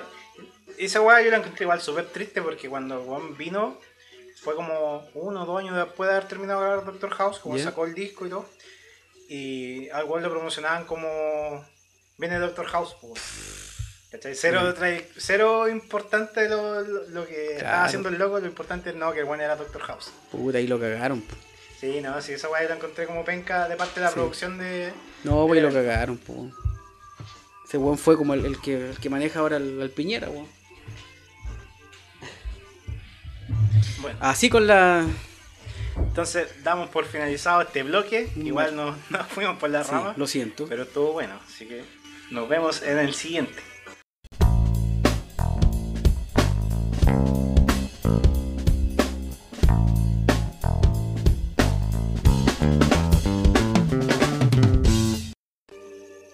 Bueno, y estamos de regreso eh, con esta tercera parte de Rocky Piscola. Con Cream de fondo, Manso tema se tiró de Guante Box. Que quiero decir una cosa respecto a este tema. A mí me llama harto la atención este tema de Cream porque es como que le hubiesen regalado así el primer día a Clapton un, Ah, sí, un guá. Mm, Oye, Se vuelve loco así con el guá tocando, sí. Y no, eso, eso es como. Todo Kirk Hammett que tiene allá adentro. Sí, claro, sacó su Killhammer interno. así. Claro. O quizás Killhammer escuchó mucho Cream cuando chico, no sé. Pero claro, esta weá me, eh, es como bastante peculiar el hecho de que eh, Clapton se volvió loco con este tema con el guapo. Es que era una, una época de experiencias, pues, weón. ¿Ustedes saben en qué película sale esta canción? Una película muy. muy- Joker, pues weón. En Joker sale, weón. Me La el última. Me cagó el suspenso. ¿La última? Sí. Ah. Cuando se lo llevan detenido y sale la, la, la patrulla Paco así. Ah, dobla, tienes razón, y empieza, weón, "In sí. the White Room", Sí. que de hecho The White Room White es Room como es la, la sala de los la sala de locos, los locos que están acolchados. po. Por eso Oye, la- yo tengo una. ¿Ustedes son cinéfilos? Tengo una duda. Semi. Empezamos, ¿cierto? ¿Sí? Sí. Eh, cuando el weón va a hacer stand- stand-up ¿Qué es lo que comedy. dice Morla? ¿Ah? ¿Qué es lo que dice Morla? No, cuando va a stand-up comedy, el nombre del bar, donde va, ¿Ya? sale atrás, pues, weón. oh, no me acuerdo. Puta, y es el nombre del, del payaso que es en vida real, el de It, pues, weón. Pennywise. Pennywise o algo así, ¿o no? No me he fijado. No sé. No sé si Buena, Pennywise- buen dato. Yo me acuerdo que lo vi, le pregunté a otra persona y me dijo que parece que sí, weón. Puta, con, con el toque que tengo yo no voy a poder dormir pensando en eso. No, no, no me fijé, weón. no, yo lo, reconozco, no, no caché. Mm. Em, no, pero te- Ahí está, claro. Sí, Sí. po, se hace cagar el weón. Me, me hiciste acordar de una vez unos amigos que pusieron así como una encuesta de Dragon Ball dijeron, no, respondamos esta weá. Y decía así como la primera pregunta, ¿cuál es la clave del doctor Maquijero? De- para el laboratorio. Y dije, la weá así rebuscada. Ya, vamos al tema que corresponde, sí, po. El tema son colaboraciones épicas de la música. Voy a tirar un ejemplo. Santana con Steven Tyler, Just Feel Better, que puta, DJ Guante Box ahí va a estar buscando entre los discos. Eh, es el manso tema, po, o sea, es básicamente Aerosmith con, con Santana. po. Sí, po. Y, y se da un contexto bien particular en que se escucha. mm, Se escuchan así como los. Casi como un face-off de Santana con. Con Tyler, así, guitarra, voz. Y ahí lo estamos escuchando, gracias DJ Guante de Box. Eh, son colaboraciones épicas. Mm. Son dos dos monstruos, pues, tirándose un temazo. po. ¿Algún tema que puedan proponer ustedes como colaboración? Es que dentro del mundo del rock hay muchas. Sí, hay muchísimas. Pero tomemos colaboración como un tema grabado, no como No participación en un no- concierto. No jams. o- claro, porque si no el tema es infinito. Temas que estén grabados así en estudio. A ver, a mí hay una que no es, muy, no es conocida para nada. Pero es de, de un, de un grupo gringo de rock sureño con mucho blues que tienen invitado a James Hetfield. Que James Hetfield no es un weón que como que aparezca en todos lados cantando. De hecho, como la política metálica es casi no participar Claro. en weas ajenas. Por eso, por eso es raro, porque. es que nos hablaban de que. mm, Eh, locos de. Blind Melon. No, perdón, no Blind Melon. De. Ah, Alice in Chains. ¿No lo habían invitado a cantar igual? Claro, pero en sí. vivo. Pero eso en vivo. Ah, ya. Pero no una participación en un disco. Ah, como un disco, claro. Claro, Claro, como una grabación profesional. Porque, por eso decíamos, si son participaciones así como de por sí, puta, son infinitas. Sí, pues. Hay discos enteros, pues. Ahí Guante Sí. Box nos puso. Este es el tema que yo estaba mencionando, que el grupo, el nombre para mí inglés, un poco complicado. ¿Cómo? Por lo que veo acá escrito es Gotten Mule, Claro.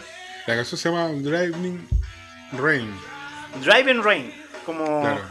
manejando en la lluvia, algo Exacto. Y este es un grupo, yo lo recomiendo, al que le gusta el rock sureño, con mucho blues, el, el color de voz del compadre que se llama Warren Hayes, es muy bueno, yo lo, lo escucho harto.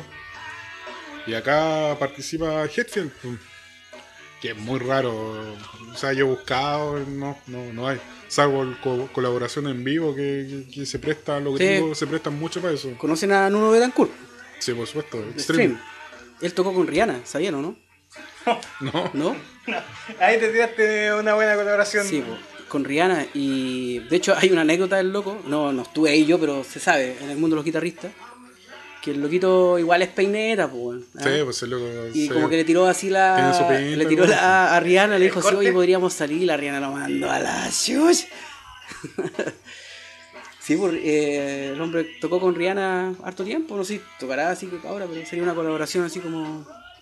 Bueno, y hay varios Hay también. un, respecto a eso, hay un documental que se llama Hired Gun, que habla de los músicos que, eh, por ejemplo, Rihanna contrata a un músico X que se llama a músico de sesión para participar en la grabación de los discos, en la gira en vivo. Y hay muchos muchos músicos de rock que participan con estos, Sí, estas personas Uy, del perdón. pop. Soy un gallo. Eh, por ejemplo, no sé, po, no, no, es, no es pop, pero por ejemplo Alice Cooper, por la mina que toca con, con él la... Ah, sí. Ah, se me fue el nombre de una rubia, una bien rica. Era innecesario eso, pues, y toca muy bien. Efecto cuarentena. Efe- efecto pechicito de la, de la pausa. Claro. Michael Jackson también que tenía, que yo no tenía idea que, que Steve Lukather también era músico de Bueno, sesión. Luke Carter y todos los totos eran sesionistas, pues. Claro, eran profesionales. se, se dijeron, oye, ¿por qué no hacer una banda mejor, weón? Estamos puro weyando. haciendo- Lo mismo pasó con Journey. po. Sí, pues. Lo mismo pasó con los picantes, guardando las proporciones. Sí, oye, sí. la, la historia, de hecho, la historia de los picantes, Sí, yo, yo, yo la sé que ellos eran los músicos del Douglas. po. Mm. Y por alguna razón, el Douglas no llegó a la, a la- Se demoró mucho, así, no sé. Estaban citados a las 8 de la mañana, eran como las 11 y Juan todavía no llegaba. Y estos buenos por wear se pusieron a tocar y grabaron el Falso Amor, Falso que Amor. es la gran canción de icónico. ellos. que lo icónico podemos de los picantes. Más tarde. Y la grabaron ¿Qué hora es? A ver. ¿Están acostados los más chicos? Sí, están acostados. la grabaron y. Y claro, alguien guardó ese archivo y lo subió como los picantes. Ellos nunca fo- decidieron formar esa banda, sino que simplemente se dio. Sí. Y después llegó el Douglas y los penqueó, ah, las guas que hacen y todo. Y los locos surgieron como Sí, los picantes, pues. Como los imposibles, pues, weón. También. Pues ahí, uy, otro gallo más, perdón. Lo imposible eran los músicos de la Loro Enrique. Ya no, no, y la no Javiera sé. en el tiempo que parece que pinchaban, no sé, no me voy a meter en Kawin. Voy a hablar de farándula, dijo el Mañalich. claro. Eh, Estaba pensando en Psycho, la de Psycho se metió con todo. Claro, pero este loco le dijo, oye, pero arma tú los, la- los temas y tocáis con los locos. Y la, la Javiera, Javiera y los imposibles, pues. Ahí viene la weá. Tú sabes dónde viene el nombre de lo imposible, ¿no? Cuando para entrar, para entrar a Latina era imposible. No, lo Del impos- video del. Lo, lo imp- lo- ¿Te acordás? Era imposible. Lo- Imposible que entraran los buenos. lo- lo- lo- lo imposible eran unos personajes de Hanna Barbera. Que eran unos músicos así como los Beatles y que se transformaban en Ah, superhéroes. claro, sí, sí me acuerdo. Esos son los imposibles, po. Mira, está el carnet a la cresta. Sí, don- se me cayó el carnet así, pero Don Daniel, rebotó pues dando por ahí dando vueltas. Sí, que me Cartón, queda, que me queda de a mí, Word de los weón. 90. Sí. Bueno, lo imposible era esa banda, po. Mira. Y de ahí viene el nombre de lo imposible. Y esa guay yo recuerdo haberlo visto en el Buenos Días a todos. Con Margot Cali y Jorge Evia. de nuevo, mi carnet está dando vueltas por ahí. Eh, claro, y de ahí viene el nombre. Canc- Otra colaboración épica que me gustaría decir, emblemática, po. Paul McCartney con Michael Jackson, Ah, po. sí, po, weón. 666. Sí. Ese es un temazo, Pero- pero, haciendo un paréntesis. 666 suena como satánico, pero. Sí, pero 666 es como dilo, dilo, sí, dilo. pero que te sonó como 666. Sí, claro. Haciendo, haciendo un paréntesis a lo que está hablando el Chuco, la canción que está sonando de fondo es el disco de Derek Sherinian. Para los que no saben, es el, el segundo tecladista que tuvo Dream Theater. Mira. Y este aquí tiene, está con Zack White. Ahí está cantando y tocando guitarra. Ah, pero es que el progresivo es como el jazz, pues, weón. Si hablamos de colaboraciones, el jazz, Claro. weón, son. Está lleno. Sí, pues. Y el progresivo igual, pues, weón. Sí, pues es que por eso es. Vamos a. Hay, una, hay un disco pate de pollo, ¿cómo se llama? En inglés, sí. pues. Chicken Food. Sí, esos son puros. Es, puta- como- es que eso ya, más que con pate pollo. Sí. Los patapollos. claro. Es que más que colaboración son super bandas. Co- sonó como los pila chicas. Los pilas chicas, weón. Eh, Bueno, que nosotros dijimos en el podcast pasado que originalmente OFT iba a ser triple Apo. Porque era Araya, Araya, Astudillo, los tres empezamos con Apo. Y el Mauri dijo, no, pues van a ser como los pila chicas. Sí. Triple A, claro. Y Suena de- como Ku Klux Klan. Sí, Ah. entonces, entonces después dijimos, no, no, eh, se claro, los patapollos son Claro, como- eh, pero en el caso de Chicken Food o los pate pollo, yo lo consideraría más como estos mm, super bandas. A mí, por ejemplo, me llamó la atención cuando eh, Billy Sheehan tocó con Steve Vai mucho tiempo. No sé si habrá gra- grabado discos, pero Sí, pues no, si Billy Sheehan... era como el, era como el que siempre pensamos hecho, que estaba- el bajista de Steve Vai debería haber sido Billy Sheehan. De hecho, pero- estaba en el. Es como, es como está- el bajista de, de claro. Steve Vai, po. Está en, en el segundo de G3, donde tocan con Ingrid Mastin. Y sale Billy Sheehan tocando. Sí, sale. eh, No, el compadre seco. Otro músico que está, ha estado inmerso en. En en es, es como el mes por noche, po. Claro, tiene muchos proyectos con mucha gente. el músico de ese nivel se Y ahí entramos con- como miembros de fan club de The Winery Dogs. eh, Oye, a esto, el Víctor Jara igual tocó con una banda de rock de acá de Chile, lo que tocaba el, el El que toca. eh, Ahí te estáis tirando una papita, sí. Sí, ahí, ahí yo sí, no, espérate, se no puedo cortar. llamaba. Este loco que tocaba. eh, ah, no me acuerdo, weón, pero. Eduardo Gatti ¿Ya? tenía una banda de rock, los Bloops, ¿o no? Sí, Y él eh, tocó con ellos. o weón. Loopers. Sí, ¿no? de hecho, no sé si ellos tocaban con Víctor, pero por ahí va la cosa. Hay muchas, lo- De hecho, los como una, como una cuestión que me sorprendió a mí, este, nosotros eh, como audio anestesia tuvimos en, una, en un disco eh, compilado de la escuela de rock. Ah, sí, sí. Sí. Y de hecho. ¿Y sabéis quién, quién sale como banda ahí? Después el Rorro, o sea, el Rorro tocó con, con Don Rorro. Con los Sí, Neptunes. po, lo que pasa es que, bueno, otra historia, pero para que no se me vaya, las que tienen el tema esa de la culpa no era mía, sino de cómo vestía, ¿cómo? Las tesis. Las tesis salen en el disco ese, pues, weón. No sé con qué tema, no me acuerdo, pero salen en ese, en ese disco. Ahí el invitado se está tirando puras papitas. Un invitado de, de primer nivel que nos mandamos ideas. Sí. De hecho, podría tener su podcast solo, nosotros nos vamos. Claro, y lo dejamos hablando a él, ¿no? claro. Oye, Yo le avisé, weón, que había ese nuevamente agradecer al Lucho, weón, por la. Ay, no, gracias a ustedes. saludos. Vamos a hacer un saludo ahí para que se escuche. Estamos brindando por la música. La música tiene lo- esto es lo lindo, compartir conocimiento. Justificando el alcoholismo, pues, weón. Y, y nuevamente decir que nosotros, Claro. que nosotros no somos dueños de la verdad de esto. Nadie es dueño de la verdad, pues. Bueno, otra colaboración épica. Under Pressure, po. Ah, sí. Under Pressure Bowie con Queen. po. Que hicieron mierda la película la semana, pas- la semana pasada Sí, ustedes, pues, weón. pero es que es mala, po, weón, si es mala. O sea, si tú veis. A mí me gustó técnicamente, weón. ¿Por qué? Te lo voy a explicar. Porque no me buscáis esa cara. En la parte cuando salen en vivo, en el cine, Ah, no, la weá suena Es- como que está ahí arriba del escenario, weón. No, y esa Los weá- moni- como los monitores, la y weá. está muy bien Voy logrado, al, o sea- al ingeniero que mezcló esa weá, el buen capo, weón. No, y está muy bien logrado. Sí. eh, DJ Guante de Box se fue a hacer un pichicito extra. Fue a mezclar, fue a mezclar. Sí, no, de hecho le, le dimos buen tiempo para que fuera a mear varias veces, pero siguió. Eh, de hecho, sí, eh, y no, eh, los detalles, hasta los vasos de Pepsi están así arriba del piano, todo tal cual, Mm. Sí. sí, eso. No, yo no, pero, pero aparte de la parte visual, digo, la, la parte de audio, digamos, la mezcla de audio, No, sí, era toda raja. es una weá que vos te. Tú has estado en escenario. Mm. Sentir el, el monitor, ¿cachai? Que el weón se movía y cambiaba la percepción. Sí, no, sí, esa weá. Ahora, parte de esa experiencia a mí me la arruinó cuando yo conté también que la mina que estaba al lado de nosotros, que weón, gritaba, partió cantando y después gritaba, pues era una weá así desagradable. Eh, pero, tema aparte, ¿tú cachai que esta canción no era originalmente la que iban a grabar? ¿No? No, pues. Ellos tenían otro tema y que cuando lo grabaron como que no les gustó y tenían un cierto tiempo para presentarlo. Según se sabe ahí había jales de por medio y todo eso y, y los locos hicieron la canción bajo presión pues, y de ahí quedó como Under Pressure. Sí, Claro. Pero no es lo que originalmente tenían en el proyecto ellos pensados, pues era una weá totalmente distinta. Esa, esa es mi papita del día. Me hiciste acordar de la canción de Raining Blood de Slayer. pues. Ah, sí. Ah, estuviste leyendo el libro. Eh, no, no, lo sabía de antes. Bueno, vamos a pasar el dato para los que no sepan. Eh, hay un disco de Patricio. Oh, No, se me olvidó el un apellido. libro. ¿Ah? Patricio Jara. Patricio Jara, eh, que es un periodista de música chileno que. Eh, primo de Víctor, po. ¿Sí? ¿Sí? No. y nosotros caemos, po. Bueno, de Víctor, de la, de la Villa Los Naranjos. La Víctor Jara de la vida de los naranjos. El hijo de Taro. Eh, y que se llama Celebrando los 30 años de Raining Blood y el loco cuenta su experiencia de cómo eso. Ahora, ¿dónde viene el dato? Es que si ustedes por alguna instancia están en el Jumbo de, Se- de Serena, el libro está a 1900 pesos. Legal. Sí. Guau.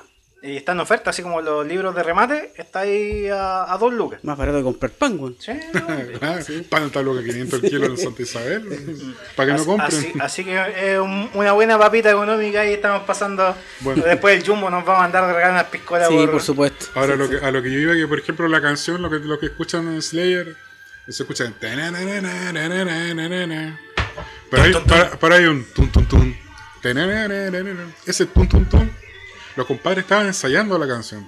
con un galpón, una cosa. Y lo necesitaban de ellos, de su presencia. Y golpeaban. Y golpeaban el portón, qué sé yo. Y, los compadres estaban. Y, se, y se calzó también con, la, con el golpe. Y encontraron que sonaba muy bien y, aplicaron el golpe. Oye, hablando de, lo, de lo, de lo profundo de esas cosas, en el solo de. Estoy hablando de Michael Jackson, perdón, para contextualizar. Ese tema. mm, Pam, para, pa, pam, pam, pam. La- Beat It. ¿cierto? En el, antes del solo, golpean la puerta, weón. ¿Lo han escuchado? ¿No? Antes, el antes de empezar el solo, suena de... Y soca el solo el solo. Podríamos después buscarlo. weón. De- disculpa que Guante Box lo. Está, está poniendo en problema ahí, Guanteo. Está se había preparado para la siguiente parte. Oye, hablando de colaboraciones, igual, así como. Espera, que- una pequeña papita que tengo. A ver, Hay un disco, si no me equivoco, es el Sugar Blood Sex Magic de los Red Hot. ya. Eh, quizás estoy hablando weas, pero sé que esta historia es cierta. Y es que en una parte de uno, uno de los temas se escuchan los gritos de una mujer. Y resulta que los gritos de esa mujer fue una mina que acuchillaron en, el, en el callejón que está al, al- estaba al lado del estudio. Y se escuchan los gritos y los gritos son verdaderos. Y lo vi así como grandes mitos del rock. En alguna vez en algún video lo vi y está confirmado. Y como que los rejos dijeron así como, sí, es cierta la ya. La cabra, la weón. Sí, no, brígido. Sí. Pero también es un datito rosa eh, que se puede. Más que rosa, medio. Claro. Medio página- carmesí. Las páginas amarillas del, Sí. del rock. Adelántalo el solo, a ver. Mientras, favor, de- guante mientras, Diego Guante está ahí, eh, A esto, ¿sabes quién grabó la guitarra este? Van Halen, pues. Y el solo, si te ponía a pensar, son puros ruidos. Mm. Un poquito antes. Un poquito antes. Sube un poquito de Guante de Box, por favor. Para que se alcance a escuchar.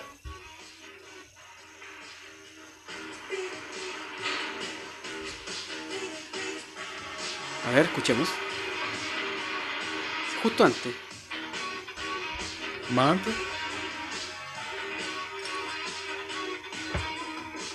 Ahí está. Ah, Sí. sí. ¿verdad? Bueno, Nunca he reparado que se bueno, escuchaba bueno, unos bueno. golpes de puerta. Sí. Es como el niño fantasma que sale en la película Tres hombres y un bebé, que Sí, sale a- sí, es sí. como weá que nadie cachó esa weá en su y momento. salió la cuestión. Nos Eh, fuimos para la mierda. Una colaboración, pues, weón. Claro. Sí. La colaboración. Eh, este fue el primer, el, el solo del millón de dólares. Mm. ¿Cachai esa weá? Que fue así como muy bullado porque fue como que Michael Jackson y la producción le pagaron un millón de dólares Cacha. en esa época. Hoy en día sería, bueno, tres o cuatro veces ese valor a Van Halen por grabar Era solo. el disco, o sea, el, di- el- el- Claro, y en el fondo. ¿cuál era el marketing de la weá? Si no, Van Halen ganó solo. Mm. Y sabemos el éxito. Bueno, yo creo que el millón de dólares fue un pelo de la cola para todo lo que Para este ganó weón, este sí. weón con lo que ganó, pues bueno. Bueno, ustedes saben la historia del bajista nuevo de Metallica. El... Robert Trujillo. Sí, que se parece al chino, ¿no? Robert. Bajista. claro. Igualito. Robert tiene El- un nombre como. Sal- Saludos al chino si nos escucha. Sí. Un nombre como de 5 minutos. Robert Rodrigo, Javier. Sí, Francisco, lo dice, lo dice en Some Kind of Monster. de la Cruz, de ¿Has San no sé cuánto. documental? No, El documental de Metallica cuando se va Jason ya. y buscan un nuevo bajista. Bueno, yo no lo he visto, pero parece que ahí sale eso que te voy a contar. Que el weón cuando fue a, a probarse, se fue a carretear con el Macho baterista. probado. ¿Saben o no? ¿La historia esa? No, no. ¿Tú sabes lo que es un macho probado? No. Es una de las interrogantes que dejó Mauricio en este podcast. Quedó está, del podcast pasado. Lo que escucharon. Porque pasa- Para relacionarnos con saben, el anterior. saben cuál es la interrogante del macho probado. Te lo vamos a decir fuera del aire para que siga la Ah, incertidumbre. ok, ok. Más de alguno va a saber lo que es un macho probado. Ah, vamos, un, un próximo invitado quizás sepa. Ya. Publicidad. Publicidad, ya, pues de vos. Bueno, la, la cuestión es que lo que me contaron a mí es que el, el gallo se probó y se fue a carretear con el baterista. Todos deben saberlo en realidad, yo estoy quedando como como que una papita, pero en realidad no. Pero para aportar. No, no, pero no. me, me acordé del millón de dólares. pues. Sí, no, por supuesto. Que después carreteó, después cuando volvió al otro día, le dijeron, sí, mira, te elegimos a ti, al bajista, ¿cierto? Y para que no te preocupes, te vamos a depositar un millón de dólares para que estés tranquilo y te dediques a, tra- a trabajar con nosotros. Ah, sí, sí sale en el documental. Sale, ahora que lo sale en el documental. Sí. Sale. Un palo Son- verde, son Pero creo sí. que son 500 mil dólares. No es nada, weón. Un poquito menos. Puta, pero con esa cantidad la- ya estáis Pero cagados es la que el nivel de plata que tiene Metallica es uno de los grupos que no, no, no le va a pasar nada con esta cuarentena porque hay muchos grupos que están como en quiebra. Así que a Eddie le pagaron un millón. Sí. Bueno, con el Rulo analizábamos el, el solo este. El Rulo sacó, me acuerdo, y lo analizó y en realidad Es puro ruido, es po. puro ruido, son puros ruidos. Puro- po. Sí. Bueno, la Claire dice son, son puro pichuleo. Claro. La Claire usa esa terminología. Pero hay que, hay que saber ponerlo. Saludos a la Claire que. Claro. Hay que saber dónde poner el ruido.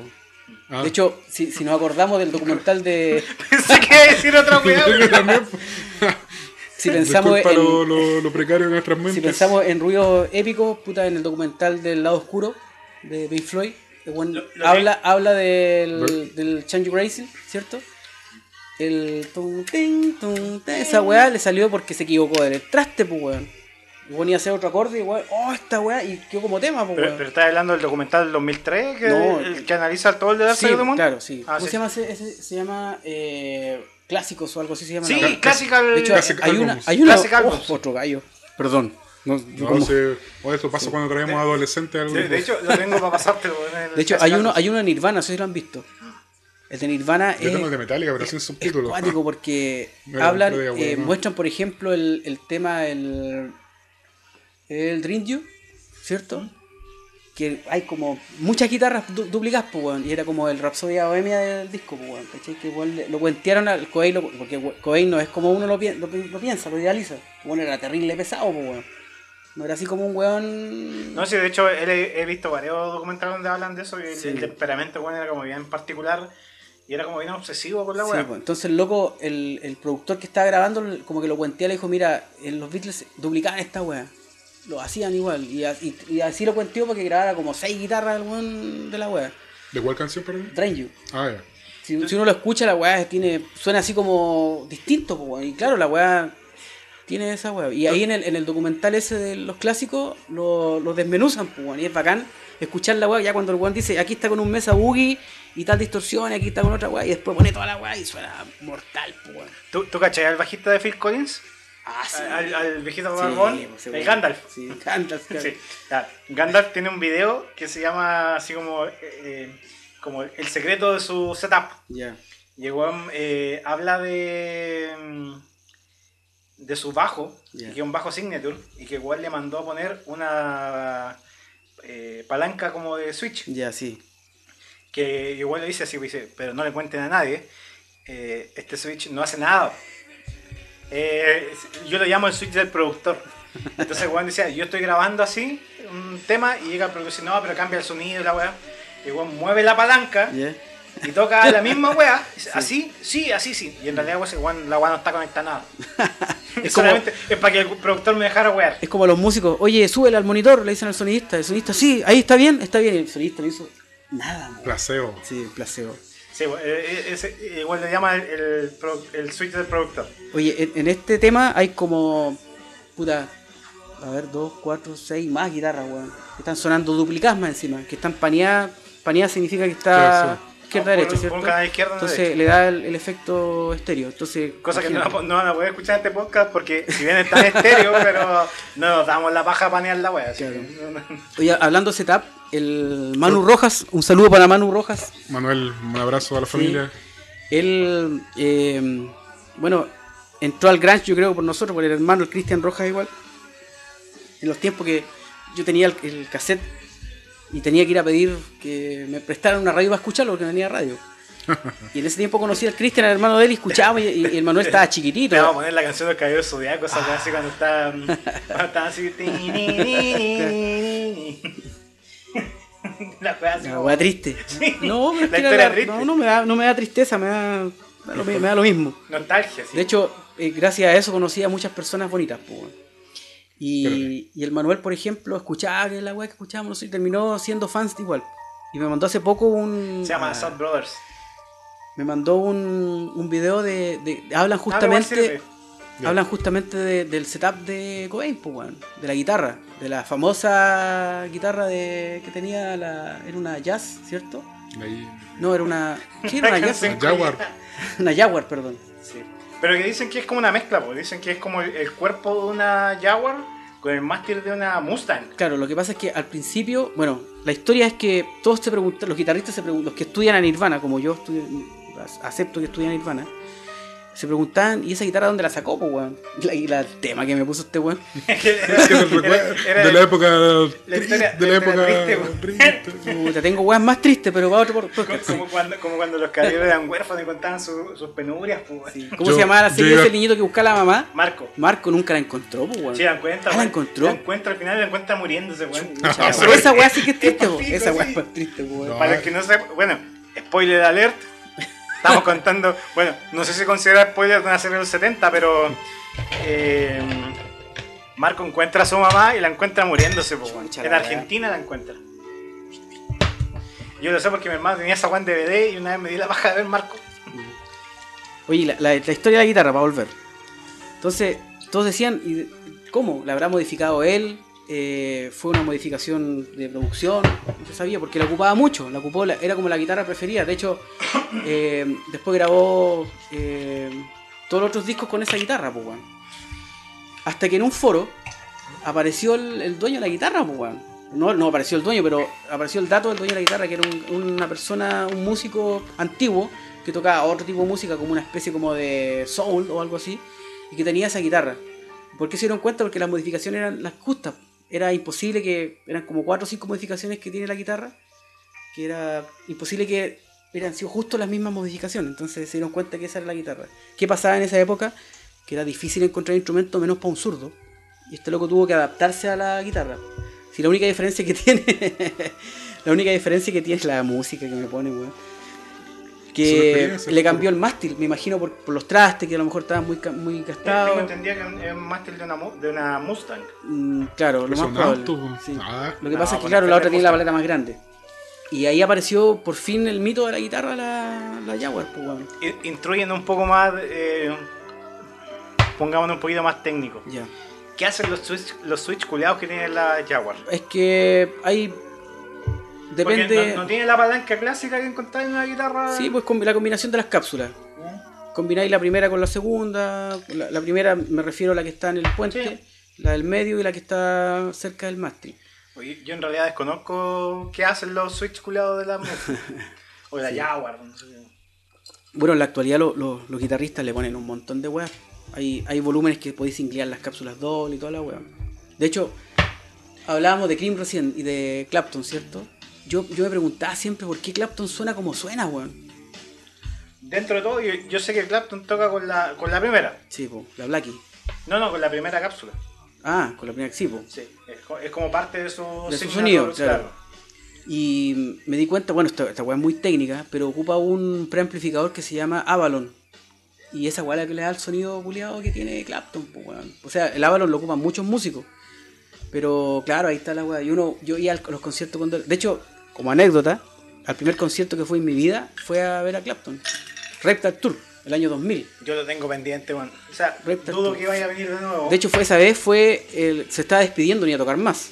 2000. Después siguió tocando, pero yo fui supuestamente venía ¿Está a tocar sordo él o no? ¿Ah?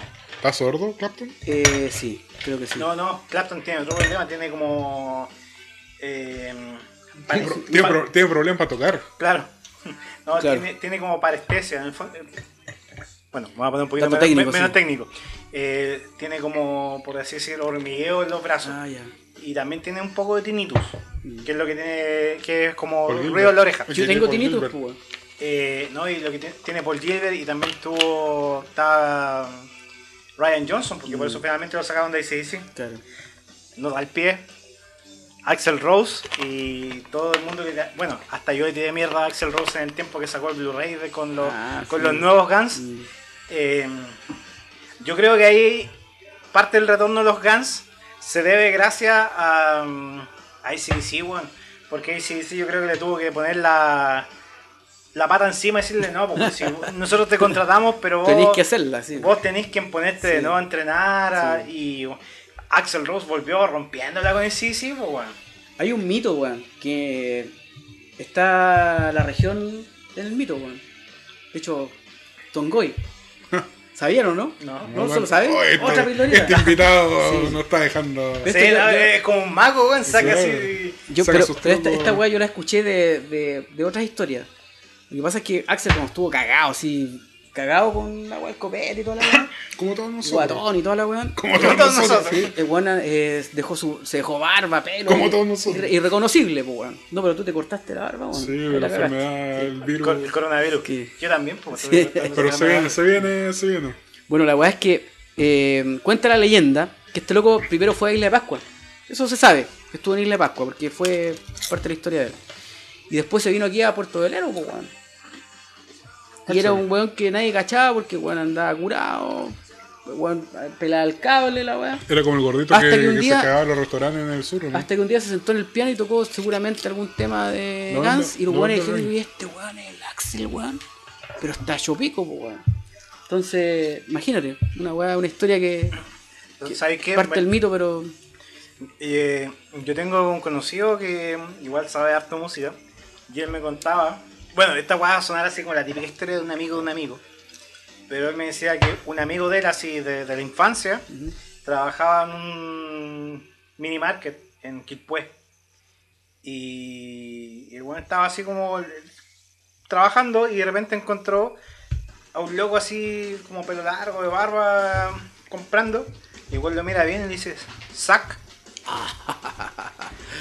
Y como que el weón lo miró así, como que le guiñó el ojo y le dice, "Shh". Y claro, el mito dice que Zack de la Rocha estuvo mucho tiempo viviendo en Quilpué. ¿Legal? Mm. Bueno, ¿Qué, el tan, mito ¿Qué tan cierto será? Puta, no sé. es como el mito de, de Jimi Hendrix, que estuvo en San Pedro, pues weón. ¿Sabíais eso, no? Sí, pues, dicen que estuvo acá en San Pedro. Y que Voodoo Child es por esta weá que estuvo acá buscando San Pedro y volarse la weá. Y Puta, Tengo, tengo otra historia de unos amigos de, de la Karina. La Karina, la señora del, del Miguel Urra, unos amigos. Que decía que carreteaban en Guanaquero. Y un día llegó un argentino, pero largo, flaco, decía que era músico. Carreteaban en el hoyo, lo más probable, pues, weón. Y dice un día, oye, voy a contarle un tema que es mío. Y era toda la noche hasta que salga el sol. Sol, fumando marihuana. ¿De sacados? Sí, pues, weón. Loco estuvo aquí carreteando en Guanaqueros, pues, weón. O sea, sé que es súper aleatoria, como el amigo del amigo, pero me lo contó ella, porque ella, ella estuvo carreteando con él. Puta, nos- nosotros en el podcast pasado estuvimos hablando de Dain Johannes. Y- Sí, Yo, yo cuando vi el, el documental, ya quedé para la cagada. De hecho, el hermano de Dain Johannes se llama Daniel Astudillo, igual que yo. Pero salí y me llamó la atención que una amiga de mi prima, si, bueno, yo la conozco. ¿O tu y- prima? No, pues a la amiga. Y dice así como, no, vaya a ver este documental y la weá es muy bacán. Y a mí me llamó mucho la atención porque esta mina no es de esa onda. Y dice, vayan a verlo y todo. Vi el documental y el hermano de, o sea, el pololo de esta mina se llama Marco Astudillo. Que siempre jugamos que somos primos, weá, así. El asunto es que mm, yo le digo así como, eh, oye, cuando salí de la weá, dije, eh, ¿Alain es como primo o algo familiar de tu pololo? Y me dice, no, pues el hermano. Y yo así para la cagada le dije, bueno, ¿y por qué nunca me presentaste a weón? Bueno, estaba así en Chile, yo sabía que estaba acá. ¿Y por qué nunca me presentaste al weón? Y me dice, no, que para mí era el hermano de mi pololo que eh, Que toca guitarra. toca guitarra y vive en Estados Unidos. Y cuando vi el documental caché el weón que era. Y así dije, weón, pero ¿cómo, weón? Nunca me presentaste, weón, weón. Sin mentirte, weón, se estuvo quedando en la casa de ellos, weón. mira, weón. Y así, oh, Para la cagada. Igual respecto a eso nos pasó una cuestión súper curiosa el 2017, pues cuando fuimos a ver a, mm, a Richie Kotzen. Nosotros pagamos el meet and Muy greet. capo él, ¿eh? Sí, Toca no, así niñeta. sí, Puro pues, dedo, puro dedo. Como Mark Knopfler. No, pero yo creo que el weón, porque weón antiguamente tocaba con uñeta, Sí, weón. Yo creo que weón se aburrió nomás. Y Sí, como te aburrió, dijo, no, ya domino la guitarra. De hecho, Voy, voy a empezar a tocar sin uñeta. Magnolia toca así niñeta Sí, igual. sí, sí, me di cuenta Sí. el otro día. Bueno, y, y estábamos en el recital de Richie Kotzen en la, en la, en la, fe- en la fila de los meet and greet. pues. Yeah. Y conocimos a un compadre, buena onda, puta, hasta el día de hoy, que está en México, el que nos escucha en México. Y eh, después del concierto, igual adentro, igual estábamos los tres, ¿cachai? Éramos los únicos weones con guitarra. Claro, los dos buenos que entraron. Al meet te, te permitían llevar un artículo ¿a para que te lo firmaran. Sí, guitarra? la guitarra firmada por Richie Kotzen. Yo tengo la polera firmada por Richie Kotzen. El asunto es que después ya con el compadre terminó el recital, el tipo son muy buena onda. Ya chiquillos, yo, yo lo voy a dejar porque había nevado, había como 3 grados bajo cero, Santiago, estábamos cagados de frío. Ya chiquillos ando en auto, lo voy a ir a dejar. Oye, pero intercambiemos face y las web. Fluidos. Y claro. bueno, con el chico ya. No. Y el compadre ya, eh, Daniel Astudillo le dijo. Ah, pero te llamás igual que un amigo. Y, mi amigo es hermano de Alan Johannes, po. Y nosotros, ah, Alan Johannes, ah, buena, ¿y qué onda? Sí, pues si yo he tocado con el loco, lo conozco. Claro, y después ya metió en Face. Para, para el cumpleaños de. Claro, para el cumpleaños de. Como la. la cuñada de Alain, que es la polola del Daniel Astudillo en cuestión, eh, tocaron Out y temas de Len, porque también era fanática de Len. Y, y de una tocata así en este, la com- casa. y este compadre, después revisando fotos, bueno, de hecho, él mismo nos contó, nos mostró fotos, está con Alan Johans, pues. Y el weón lo conoce y, oh, y claro, y la anécdota es porque este weón se llama igual que el hermano, Sí, po. pues, mira, llegó justo, weón. De hecho, de hecho hay una publicación del compadre que los dos Danielas tuyos estaban hablando y era una cosa súper rara. Oye, nos dispersamos el tema de las colaboraciones, bueno. Sí. nos quedan varias en el tintero. Hunger Strike, Hunger Strike, que iluminan ahí Mauricio. Corneli de Vedder, lo que hablábamos recién, el- un disco en honor a, a Andrew Wood de Mother Love Bone, ¿cachai? Y por ahí se mandan más temazo, po. Hunger Strike, un tema, pucha, súper sencillo de tocar, digamos, pero con todo el sentimiento, con Sí. todo el feeling que tienen los dos compadres, que, que por muy sencillo que sea, si no te ese feeling, no te sale. Otro colaborador nato es el Sting, weón ha tocado con todo. Sting tiene un disco con Chaggy, weón. Sí. Esa wea que así como que, weón. Eh, Riding with the King, pues. Lo mencionamos en el podcast pasado también. Mm, Eric Clapton con B.B. King. Sí. Eh, Mauricio, tú me dejaste acá en la pauta escrita, no sé qué weá. Joe Boamasa. Yo hubo una masa, bueno, y muchos yo creo que lo deben conocer y los O sea, que no. Sé es guitarrista, Sé que es Joe Boamasa, pero no sé qué, qué colaboración me estáis hablando. Una masa, un guitarrista de blues, rubio, gringo. eh, siempre se tiene el. el- Rico. se tiene- Claro, te faltó decir rico. No, no, no, no, no, a, a lo- a- bueno, sí, también. Pero a lo que voy que siempre se tiene. Bueno, no sé si todo el mundo, pero yo, como que el blanco haciendo blues es como que. Sí, al ¿cachai? principio era. Es como igual, vos no soy negro, no, no, no es blues. Era, era como un, un, un blanco rapero. Con un blanco jugando básquetbol. Claro, así, que, ¿no? que Eminem rompió el prejuicio del, blanco rapero. Y este compadre es muy seco, muy hábil, reconozco, eh, recomiendo su, su música. Y este compadre tiene un disco con una mina que se llama eh, Bird Heart. Perdón en inglés, pero. Y un disco de blues, de, pero de blues antiguo. Y de mucho, y de covers que tienen. Y hacen música de blues de los 50. De, de- y la, la mina, la, la voz de ella es muy cálida, muy, muy profunda. y tiene covers de una harto cover de una, de una, de una negra que se llama Eta James, no sé Ah, ya, sí, sí. Y es buenísimo. Yo lo, lo ¿Ustedes sabían recomiendo. que Steve Vai tocó con Frank Zappa? Sí, po. Y con Whitesnake. Sí, po. Otra colaboración también que no. Y que le hizo clase. Citriani. Satriani, po. Sí, profesor, el alumno aventajado. De hecho, de lo que hablaba en la- el podcast casa- pasado, de las canciones que se parecen mucho, hay un tema Satriani que es igual, igual que un tema de. De Coldplay. No, de. mm, de, De, hecho, se ve, viene ese tema, los grandes plagios Sí, del rock. El próximo, en próximo episodio. Puta, ¿cómo se llaman estos locos que eran glam? Que el, el baterista se pescó a la tetona esa que salía en Baywatch. Ah, Eh, Crue. Motley Crue tiene un tema donde salen los autos, ¿cierto? Y es igual que un tema de, de Satriani, weón. Ay, me, me dejaste otra vez. Bueno, tengo otra colaboración, es Bring the Noise, Public Enemy con Anthrax. Ah, sí, po. Que también llama la atención porque son dos polos totalmente, Totalmente opuestos. sí. Bueno, yo personalmente lo conozco porque sé que esa canción salía en un Pro Skater. No recuerdo exactamente cuál, pero salía en uno de los Pro Skater. Y me acuerdo que, claro, igual llama la atención el soundtrack del juego.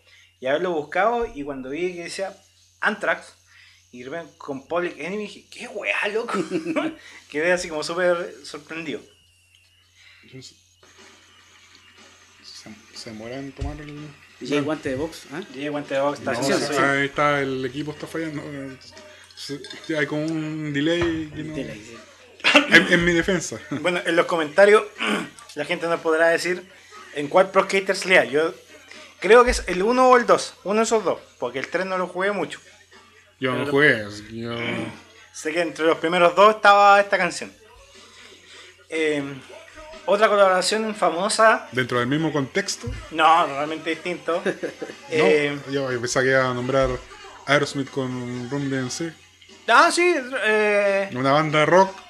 Walk, Con- this, Walk This Way. Claro. Pero hay que reconocer que es, de hecho, hay un documental de Aerosmith, no recuerdo el nombre, pero en que se habla así como toda la historia de Aerosmith y cómo venían en picada ya así como en decadencia y cuando Ram eh, Ram DNC. Ram DNC, eh, perdón, la piscola está haciendo efecto, eh, lo usó, colaboraron juntos para rescatar un tema antiguo de Aerosmith ¿Ya? y sacarlo a flote, eh, Aerosmith empezó a remontar. po. Una, Eh, etapa, una etapa bien triste de Aerosmith, ¿eh? Sí. Siendo que Aerosmith es tremenda Sí, banda, weón. creo que en Ecuador fue en un concierto, en un estadio, habían como puta, mil personas. Ah, pero es que de esa weá hay un documental, weón. Sí. Que es un, es un concierto súper fallido. Mm. Que se hizo Ecuador o Colombia, una weá así. Y que es famoso porque lo organizó un grupo de weones, por, por así decirlo, guardando las proporciones, era como del sí y el no. Y por decir, no sé, pues, los weones tocaban la weá del sí y no había nadie. sí. Y eran así caletadas de banda, eran así una weá súper famosa. Creo que tocó hasta David Gilmour, weón, en la weá. ¿Legal? Sí. ¿Sabes que me, me acuerdo? Que cambié- poniendo un paréntesis, me acordé cuando Pink Floyd iba a venir a tocar al Valle de la Luna, Ah, sí, po. Esa weá. Era un es- fail, Es, un mito, pero. Un fake news. No, señor. Tengo un amigo que tiene el diario. Tiene el recorte del diario. Pink Floyd en el Valle de la Luna. El Jorge, pues, weón. Pero eh, fue. Nunca fue. ¿Se po. organizó No, la weá? Sí, pero nunca vinieron. No, claramente no, no vinieron, pero. Pero más allá del. Yo pensaba que era una especie de mito. No, sí, era- era no, no algo que realmente O se sea, va a concretar. No se, con- no, se, no se llevó a efecto la verdad, pero sí. Intenciones, pensado. Sí, pues, Oye, eso sí, Tengo, tengo amigos yo que tocan en, en Bright Damage y que han tocado en el Valle de la Pink Floyd. po. Y hacen tributo a Pink Floyd. ¿Sí conocen Bright Damage? Sí, Sí. sí, sí, obvio. Con el Mario Devia. Saludo a Mar- Mario Devia. Pero de- que- de- él ¿Tocan de- Brain Damage? Traja- trabajamos en cuarta nota y trajimos a Brian Damage. Sí, pues Yo fui a nosotros fuimos. Sí, Yo ah, fui las dos veces que vinieron. Oye, se echa de menos cuarto nota toda la organización. que ¿Escuchaste. Mario? ¿Escuchaste, Mario? Sí, extrañamos esos conciertos de rock de Nueva York. Puta, yo la, la cuestión más, más legendaria fue el G3 que hicieron. Ah, sí, po, weón. Todo letal. Con el Alejandro Silva. Tengo Sí. una papita de Alejandro Silva, ¿eh? Las cuento, ¿no? Dale. Que Alejandro Silva iba a ser el, el segundo guitarrista de OFT. po. ¿Ah, sí? Tenemos fotos. Guardando las proporciones. no, de hecho, Alejandro. Mira, siempre han dicho que Alejandro Silva es súper pesado. Es como lo, lo que siempre se dice. Pero cuando él dio una clínica justo antes No, de ese de, G3. de- de hecho fue. a- Sí, pues, fue justo, justo antes de ese 3. fue a raíz de eso. Vino Alejandro Silva y vi- llegó un día antes y él dio una clínica en el, en el en la el Muni. Seca, en el Seca. No, en la Muni, en el Salón Auditorio. Ah, sí, sí.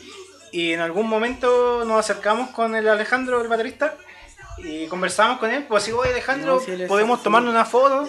Ya, pues me dice. Y, y él nos dice súper amigablemente, chiquillos, ¿ustedes tocan alguna banda? Sí, de una banda fan rock y la weá. Y él estaba con la guitarra. pues. Y me dijo, no, pues tienes que tener tú la foto, tú, tú, tú tienes que tener la guitarra. Y Alejandro Silva me pasa su guitarra y yo salgo en la foto, yo con la guitarra, pues bueno, así como. Y, y, claro, nosotros subimos la foto weando diciendo, ya, aquí tenemos la contratación, la segunda guitarra de OFT. Pero hueveando. A mí me pasó una talla con esa weá. Yo le dije, oye, ¿puedo, ¿puedo tomar tu guitarra? Sí, pues probala si querés. Pues ya, pues weón, le dije. Y el weón pone una pista, me dice, está en mixolidio, con alteraciones 9 grados. Que para la cagada, pues weón. Se la devolví, pues Está en weón. full remol. me mandó a la chucha, weón. Una wea piola. Bueno, él, él tocó, yo fui al G3 cuando vino, oh, cuando vino eh. Robert Fripp en el, en el, Como a- en el, el, el estadio que está al lado del, del Nacional, La pista atlética. Eco, ahí fue. Espérate, eh, ¿qui- ¿quién es el que tiene pánico escénico? Que viene a un Es G3. po, Robert Fripp. Robert Robert Fripp, Fripp, claro. Que, que- Que luego toca como atrás. po. Sí, que, que una- un amigo fue y me contó así como que, weón, estábamos de repente, escuchamos una guitarra y como que alguien dijo, oye, está tocando el weón. Y como que nadie lo veía, así que era un weón sentado en un No, no amplificador. es que tenga pánico escénico, él tiene una, una visión distinta a la música, digamos. De hecho, otra papita, el, el que, el que hablé recién con respecto a Víctor Jara, este loco del gato. ¿cuál? No, el Eduardo Gatti. Eduardo Gatti, él tuvo una clínica con Robert Fripp en el cajón del Maipo, hace años atrás. ¿Sabían o no? No, ni idea. Puta, el invitado nos está dejando chico, weón. Sí, no te van a traer más. Y una vez vino a, tocar, vino a tocar acá a Ovalle y le pregunté, weón. Le dije, oye, ¿tú de verdad estuviste en una clínica con Robert Fripp? Porque es un mito para mí. Sí, weón, tuve. Y weón, teníamos que levantarnos a las 7 de la mañana, hacer yoga. Y después el yoga, eh, practicar sus técnicas de la la uñeta, así. de la weá. Sí, pues. No, si el loco tiene su bola. De hecho, no le gusta que saquen fotos. Hay un, hay un concierto Es que tiene el concepto Que de que es para- música. Es música. Ah, que disfrutarlo. Eso no, es. no es foto, Eso es lo no hay maravilloso. puesta en es- No, weón- siéntate y escucha. y tengo No, una, pa- una papita más rica todavía. Dale, por favor, Silva. Grabé el concierto de King Crimson en Chile. De mi teléfono. Pero tengo, tengo las pistas, se las voy a mandar después. Sin, sin flash. Sin flash, no, pero el, audio.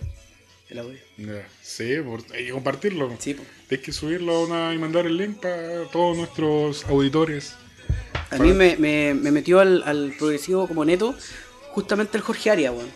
Un saludo para Jorge Aria igual, si es que alguna vez nos escucha. Saludos, no lo conozco, pero me agrada. Sí, era el, por- el- era el vocalista de... No sé si lo cacho porque tocaba con el Ricardo. el, el vocalista de, de mm, Stratos, sí, uno flaco.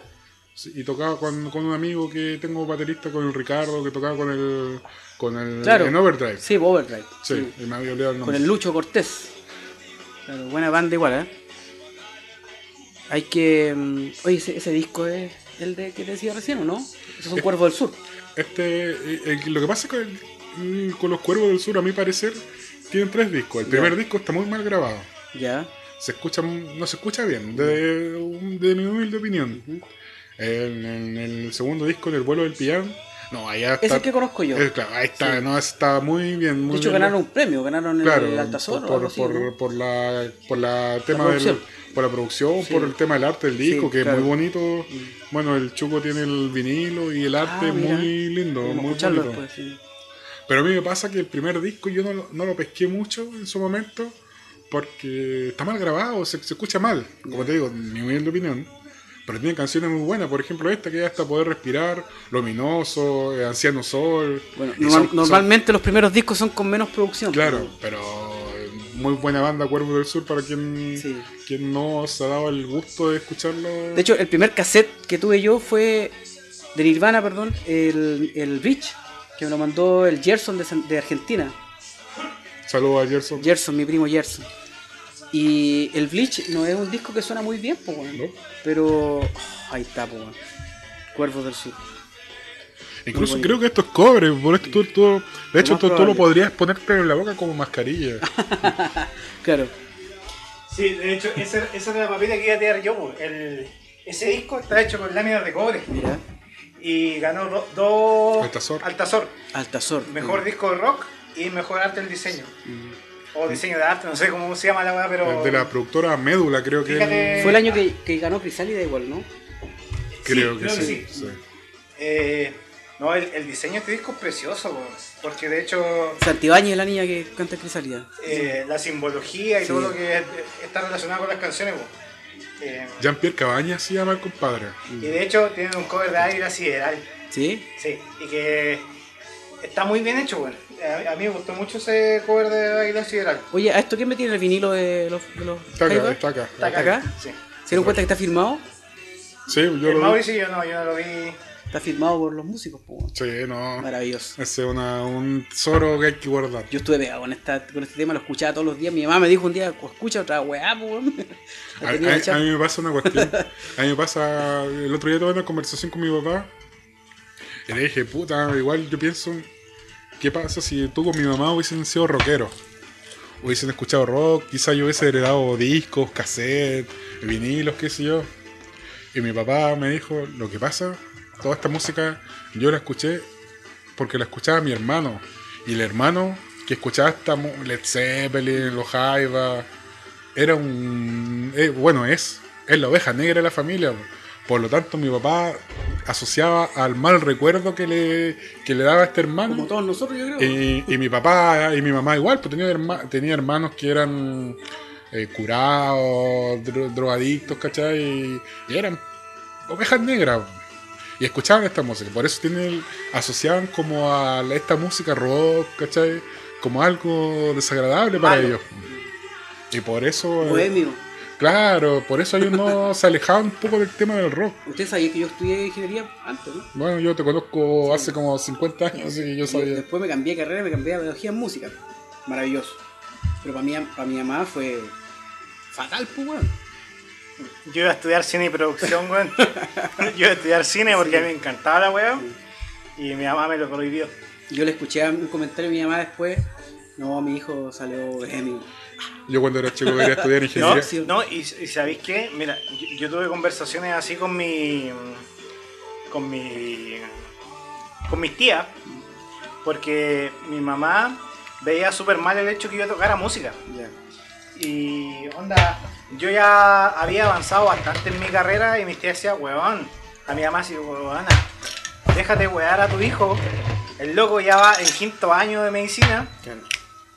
No podéis wearlo que weón, toque música, se tiene que extraerse en algo. Mi mamá pensaba así como que yo no iba a hacer nada más, po. ¿Y qué, qué tía te. ¿Qué tía te apañó? Una tía de Santiago. Bueno, volviendo a las colaboraciones. Sí. Los dispersos, se llaman los dispersos programas. Sí. Bueno, y a lo que yo estaba contando recién, eh, gracias a eso mis papás no... Yo el rock lo, lo, lo escuché por otro lado. De hecho, tú lo contabas recién con el Cristian, Claro. con el Manuel, perdón. Que ahora está, bueno, el Cristian está en Antofagasta. Saludos Y, Cristian. y de ahí como que empezamos, bueno, contigo también que nos conocemos hace, del, del noventa y tanto, ¿no? Sí. Bueno, eh, en mi caso. Y yo- este weón era chico, pues weón. Estoy hablando de chico deporte, pues mira, después no sé qué, qué le dieron. Pollo, pues, pollo con hormonas. Yo voy a contar mi, mi- eh, en, en mi caso de dónde viene mi, mi beta rockera. Porque mi mamá, weón, mi mamá de hecho me pasó parte de su vinilo y ahí está weá de los guasos pincheros, weón. Lo tengo por ahí. Eh, Pudi popular.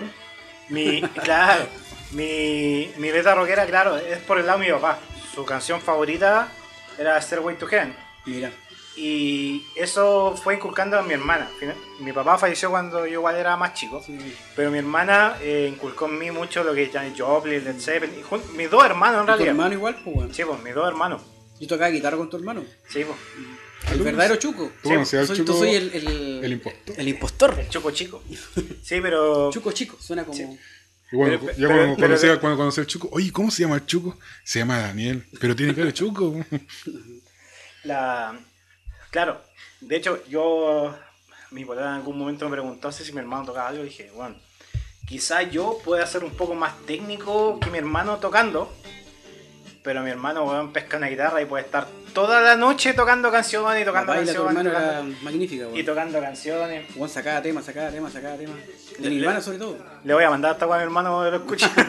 Se acordará de mí, weón. de más que sí. Del Luchín me decían aquí la Oye, una anécdota, estamos escuchando Sultan of Swing de Dire Straits. Y yo tengo un amigo que es rapero. Luego le gusta el hip hop, el rap. Pero no, no, no basurea el resto de música. No, no, no, como no tiene, claro, no, no tiene atado. Yo estuve presente en esa y, instancia, y weón. un día, y un día estábamos en mi casa carreteando, hace poco, fue a finales del año pasado. No, fue este, este año en el verano. No fue. Bueno, No, fue este año. Fue en verano. eh, el compadre me dijo, oye, pónganse la canción del faraón. Canción del faraón, y con el chuco nos miramos, faraón, faraón. Eh, puse faraón, no, no había nada. Faraón en inglés Y tampoco. est- estuvimos Eh, fuera, weón, así como una hora, weón. Pero, pero, pero- pero una canción súper buena que ustedes pusieron en un carrete anterior, que ustedes saben más, pero me encanta la Fue cuando canción. fuimos a, a Iron Maiden. Claro, Tú te quedaste en la casa de él y cuando estaban carreando escucharon esta canción. y me encanta la canción y, y yo sé que es algo del faraón. Faraón, faraón, faraón, no, tuvimos horas quizás. Oh, sí, fuera, weón, una hora. Así, uno, y de repente, no, pero puta, entonces no es faraón, pero es como un weón bacán, como un rey, un, un sultán. No, Sultan of Swing. La media, y ahí, weón. Sultan of Swing, pues, weón. Y pusimos Sultan of Swing. Esta canción es, pues, weón. Ay, ay, cago en la risa. Sal- un saludo al KSN, al Cristian que está en Santiago. De ahí quedó como la canción del faraón. No, pasó en la, en amigo, un abrazo. En un carrete igual. Oye, ponete esa, el Guarinaya. ¿Cuál Guarinaya, weón? El Guarinaya, weón. ¿Cuál, weón? Esa Guarinaya. Guarinaya. Guarin... Ah, la de Nirvana. el Guarinaya. Y bueno, no, yo- tengo una talla eh, que no voy a dar nombre porque esta persona, bueno, no creo que me escuche, pero le da vergüenza. Yo sé que le da vergüenza. Una vez me dijo, estábamos trabajando, Mauricio me llamó, oye tú que, que sabías harto de música, hay una canción que quiero saber cómo se llama. Pero no sé, no tengo ninguna información. ¿Son Reebok o son Nike? Lo digo. Claro. Ah, por ahí va la cosa. Pero no tengo ninguna información. Pero tengo el tara, te lo puedo taradear si querés. Ah, ya dale. Y me dijo, ya, na, na, na, na, na, na, na, na, na, na. Puta, le dije yo, yo sé qué canción, no, no, no sé cómo se llama. La mina se llama Kelly Minogue, pero no sé cómo se llama la canción, que es una, una guapo. Pero busquémosla, googleémosla. El compadre tenía acceso a computadora ahí en el trabajo. Googleémosla y te digo cómo se llama. Y abrimos el computador y el compadre en el Google tenía shanana, nananana, nananana, nanana. Weón, pusiste el taradeo en el Google. Oh, el compadre se quería morir. Oh, ojo, compadre. dije Bueno, YouTube Oye, ahora lo- lo hace. Sí, ahora lo hace. Lo hace, weón. Eh, YouTube lo hace. Tú ponías, Yo he probado, weá, ponías sí. un chananana y te, te busca más o menos qué weá puede ser. Eh, compadre, oh, y se puso rojo ya. Bueno, ahí me pasó una weá mística, weón. Yo no, no había tenido eh, Spotify hasta hace tres, dos semanas atrás. Nunca había tenido Spotify. Pusiste Spotify para escuchar podcast rock, rock y guitarra. Una y- semana antes. rock Dale y- con rock y guitarra. Esa weá un bar, weón. Rocky Piscola. Una semana antes de ustedes. Y el día que, que iba a poner Spotify, en la mañana fui a hacer un trámite culiado al centro, al centro Valle, y me puse a pensar cómo se llamaba la banda que tocaba Indians. Y no me acordaba, no me acordaba, no me acordaba. Anthrax. Espérate. Indians, ¿cómo se llamaba la banda, weón? Con Chismanga, me, me, me enojé incluso. Pero yo pensando no lo dije nunca. En la tarde puse Spotify, Play, segundo tema, Animals, Anthrax, weón. ¿Qué será, weón, los teléfonos culiados que leerán mi mente, weón? Puta, yo. me sorprende esa weá. No- no- nosotros, nosotros vamos a, a contar una cosa que nos habíamos contado antes que Es algo sobrenatural, lo compadre. llamamos el efecto, el efecto podcast. Y no te extrañes, porque te, te vamos a mandar weas.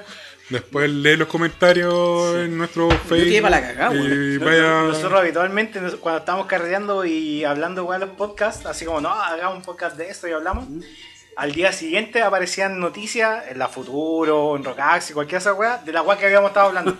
y era una wea que nos llegó a dar miedo, weón, porque de verdad De hecho, nos pasó la semana pasada. Hablamos de Alice in Chains y salió la weá. pues. salió una wea de Alice in Chains y de otra wea más también. No me acuerdo qué era, pero salió algo más. Sí, siempre lo comentamos, que es como que. Puta, nos espían, pues. Ya. Sí, pues estamos rodeados. Volviendo a las colaboraciones Sí. épicas. Los dispersos. Oye, no, pero antes, para seguir dispersado un poco, una vez, qué chistoso. Una vez el Chuco me llama, Mauri. ¿tú te, Te iba a decir la misma wea. Mauri, ¿tú qué cachai? Oye, la, tu hermana era la, Mi hermana, mi la, hermana- Sof- mi la hermana Sofía estaba quiere saber una canción, pero no, no sabe cómo se llama. Y nos mandó un tarareo. Era todo lo que teníamos. No, es así, es una canción de los 90, famosa. Y le mandé el tarareo al Mauri. Claro, y me llega el taradeo, yo estaba trabajando, ya pongo, escucho, y era na, na, na, na, na, na, Y yo lo escuché, igual tareo, no estaba en 440 tampoco, po. Y como que, na, na, na, na. Chucha. Está bien temperado. Claro. Después yo le digo al chuco, sabéis que tengo dos opciones, pero igual son nada que ver entre sí. Pues. Sí, la, más chistosa que mi, mi primera la opción, era muy distinta a una Mi primera opción es Stop de Sam Brown. Y la segunda opción es Back to School de Deftones. Ya. Nada que ver, pues. Nada que ver, po. Y búscala y pregúntale y me avisar, po. Y ya le mandé la, la re- mi, mi respuesta, ¿cachai? Después el chuco me Yo, yo responde. le, ma- yo le mandé los dos links, pues. Le dije, mira, puede ser esta o esta. Y me dijo, sí, es Back to School, pues. Back to School, po.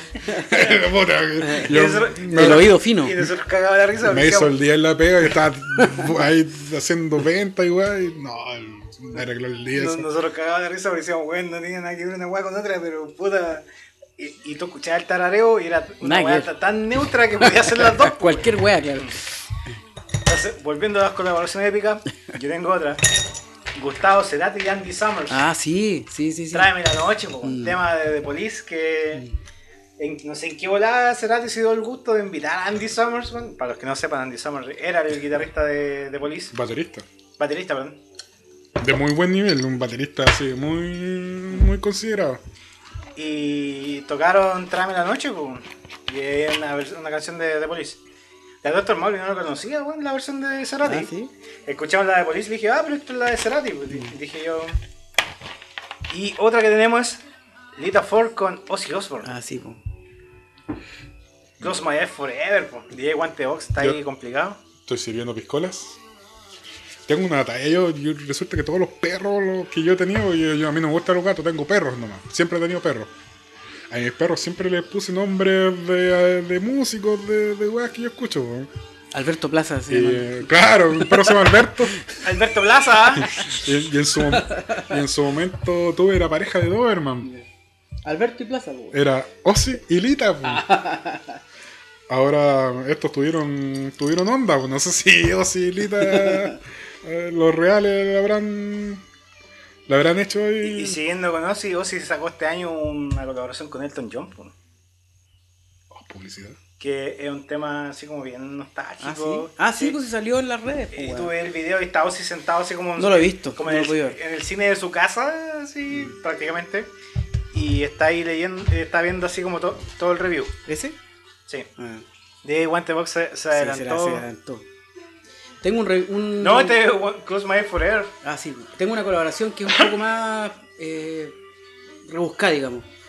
El guitarrista que va a Canela es el guitarrista de Alberto Plaza, po. Ya. Un saludo para el flaco, a esto, el Felipe. Y este loco tocó con Chancho en Piedra, po, un tiempo. Cuando algo pasó con el guitarrista y tocaba guitarra él. Voy a ligarlo con la historia de 31 minutos. Mario Hugo, siempre sale Mario Hugo por ahí, ¿cierto? Mario Hugo. ¿Sabéis quién era Mario Hugo?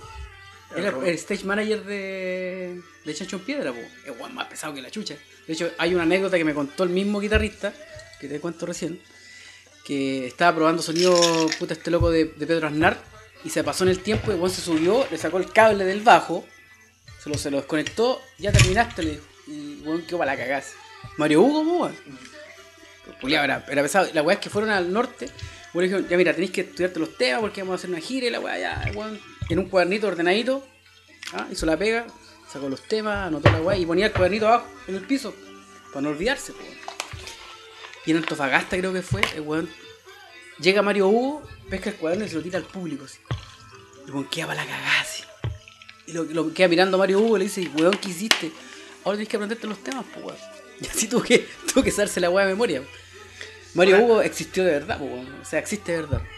Era el pro- stage manager de. Puta, yo no soy fan de 30 Chao, minutos, patana. así que. No era el, el- el productor de Chancho en Piedra, pues weón.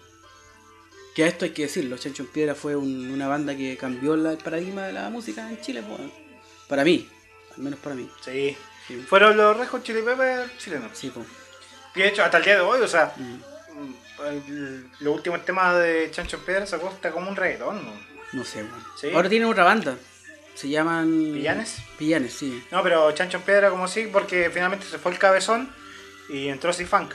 Y saca- Sí. sacaron un tema que se llama Bola de Fuego, que es como bien rockero, y el otro, que, eh, Todo se me pasa, una Mm. wea así, que es como un reggaetón. En realidad, Si Funk es el de. Los tetas. Dos tetas. Este te cuento una talla, otra guindita. En el, en el Rock Fest de Vicuña, carreteamos con ellos, pues. Con él, sobre todo, con el Cifan. Tarde, pues, carreteando en la casa de una amiga que teníamos allá. Terminó el carrete, entre comillas, para ellos. Se fueron y le digo a Cifan, chao amigo, ojalá que encuentres el funk. y se cagó en la risa el weón. Cifan. Bueno, Ah, y tengo otro carrete épico. Bueno, dos veces carreteé con el vocalista de, de Lucibel, ¿cómo se llama? ah, ¿cómo El se que bosteza. Claudio, Claudio Valenzuela. Valenzuela. El- En, en Serena carreteé una vez y la última vez fue Quino Valle, que tocaron aquí en el, en el Catancura, cuando Catancura antes era mejor que ahora. Sí. Espera, espera. Yo, yo debo decir la, la visión opuesta a esto y que me lo dijeron y yo pensé lo mismo. Dije, puta que está cagado Lucifer para tocar en el Catancura. Pero no venía como Lucibel. Sí, era venía, Lucibel. no, venía como No, es- Claudio. la O promoción sea, era sí, Lucibel, pero tocó sus temas. La cuestión es que él me arrendió el equipo, el Orange, para tocar. La cuestión es que weón tocó, ya compartamos y la weá, weón estaba para la cagada curado. Permiso, o sea, perdona Claudio que cuente esta anécdota, disculpa amigo, que ni se acuerda a mí weón. La weá es que ya me voy, andaba, me acuerdo con la Carola, mi pareja, y antes de salir me encontré un teléfono eso, ni siquiera eh, smartphone, un teléfono Con tapas. Análogo. no, una weá, un Nokia el más básico. El Chucha, ladrillo, a alguien se le perdió esta weá, lo voy a guardar. Alguien- a un maestro se le cayó el ladrillo. Lo voy a guardar por si me llaman, pues. La weá es que iba manejando ya, de vuelta a Valle, y me llaman, pues, weón.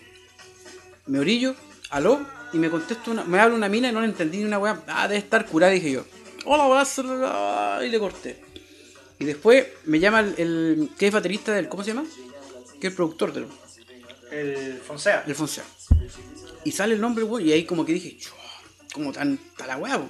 Contesto, oye, ¿sabes que este es el teléfono de Claudio? Por favor, puedes devolvernos porque la weá.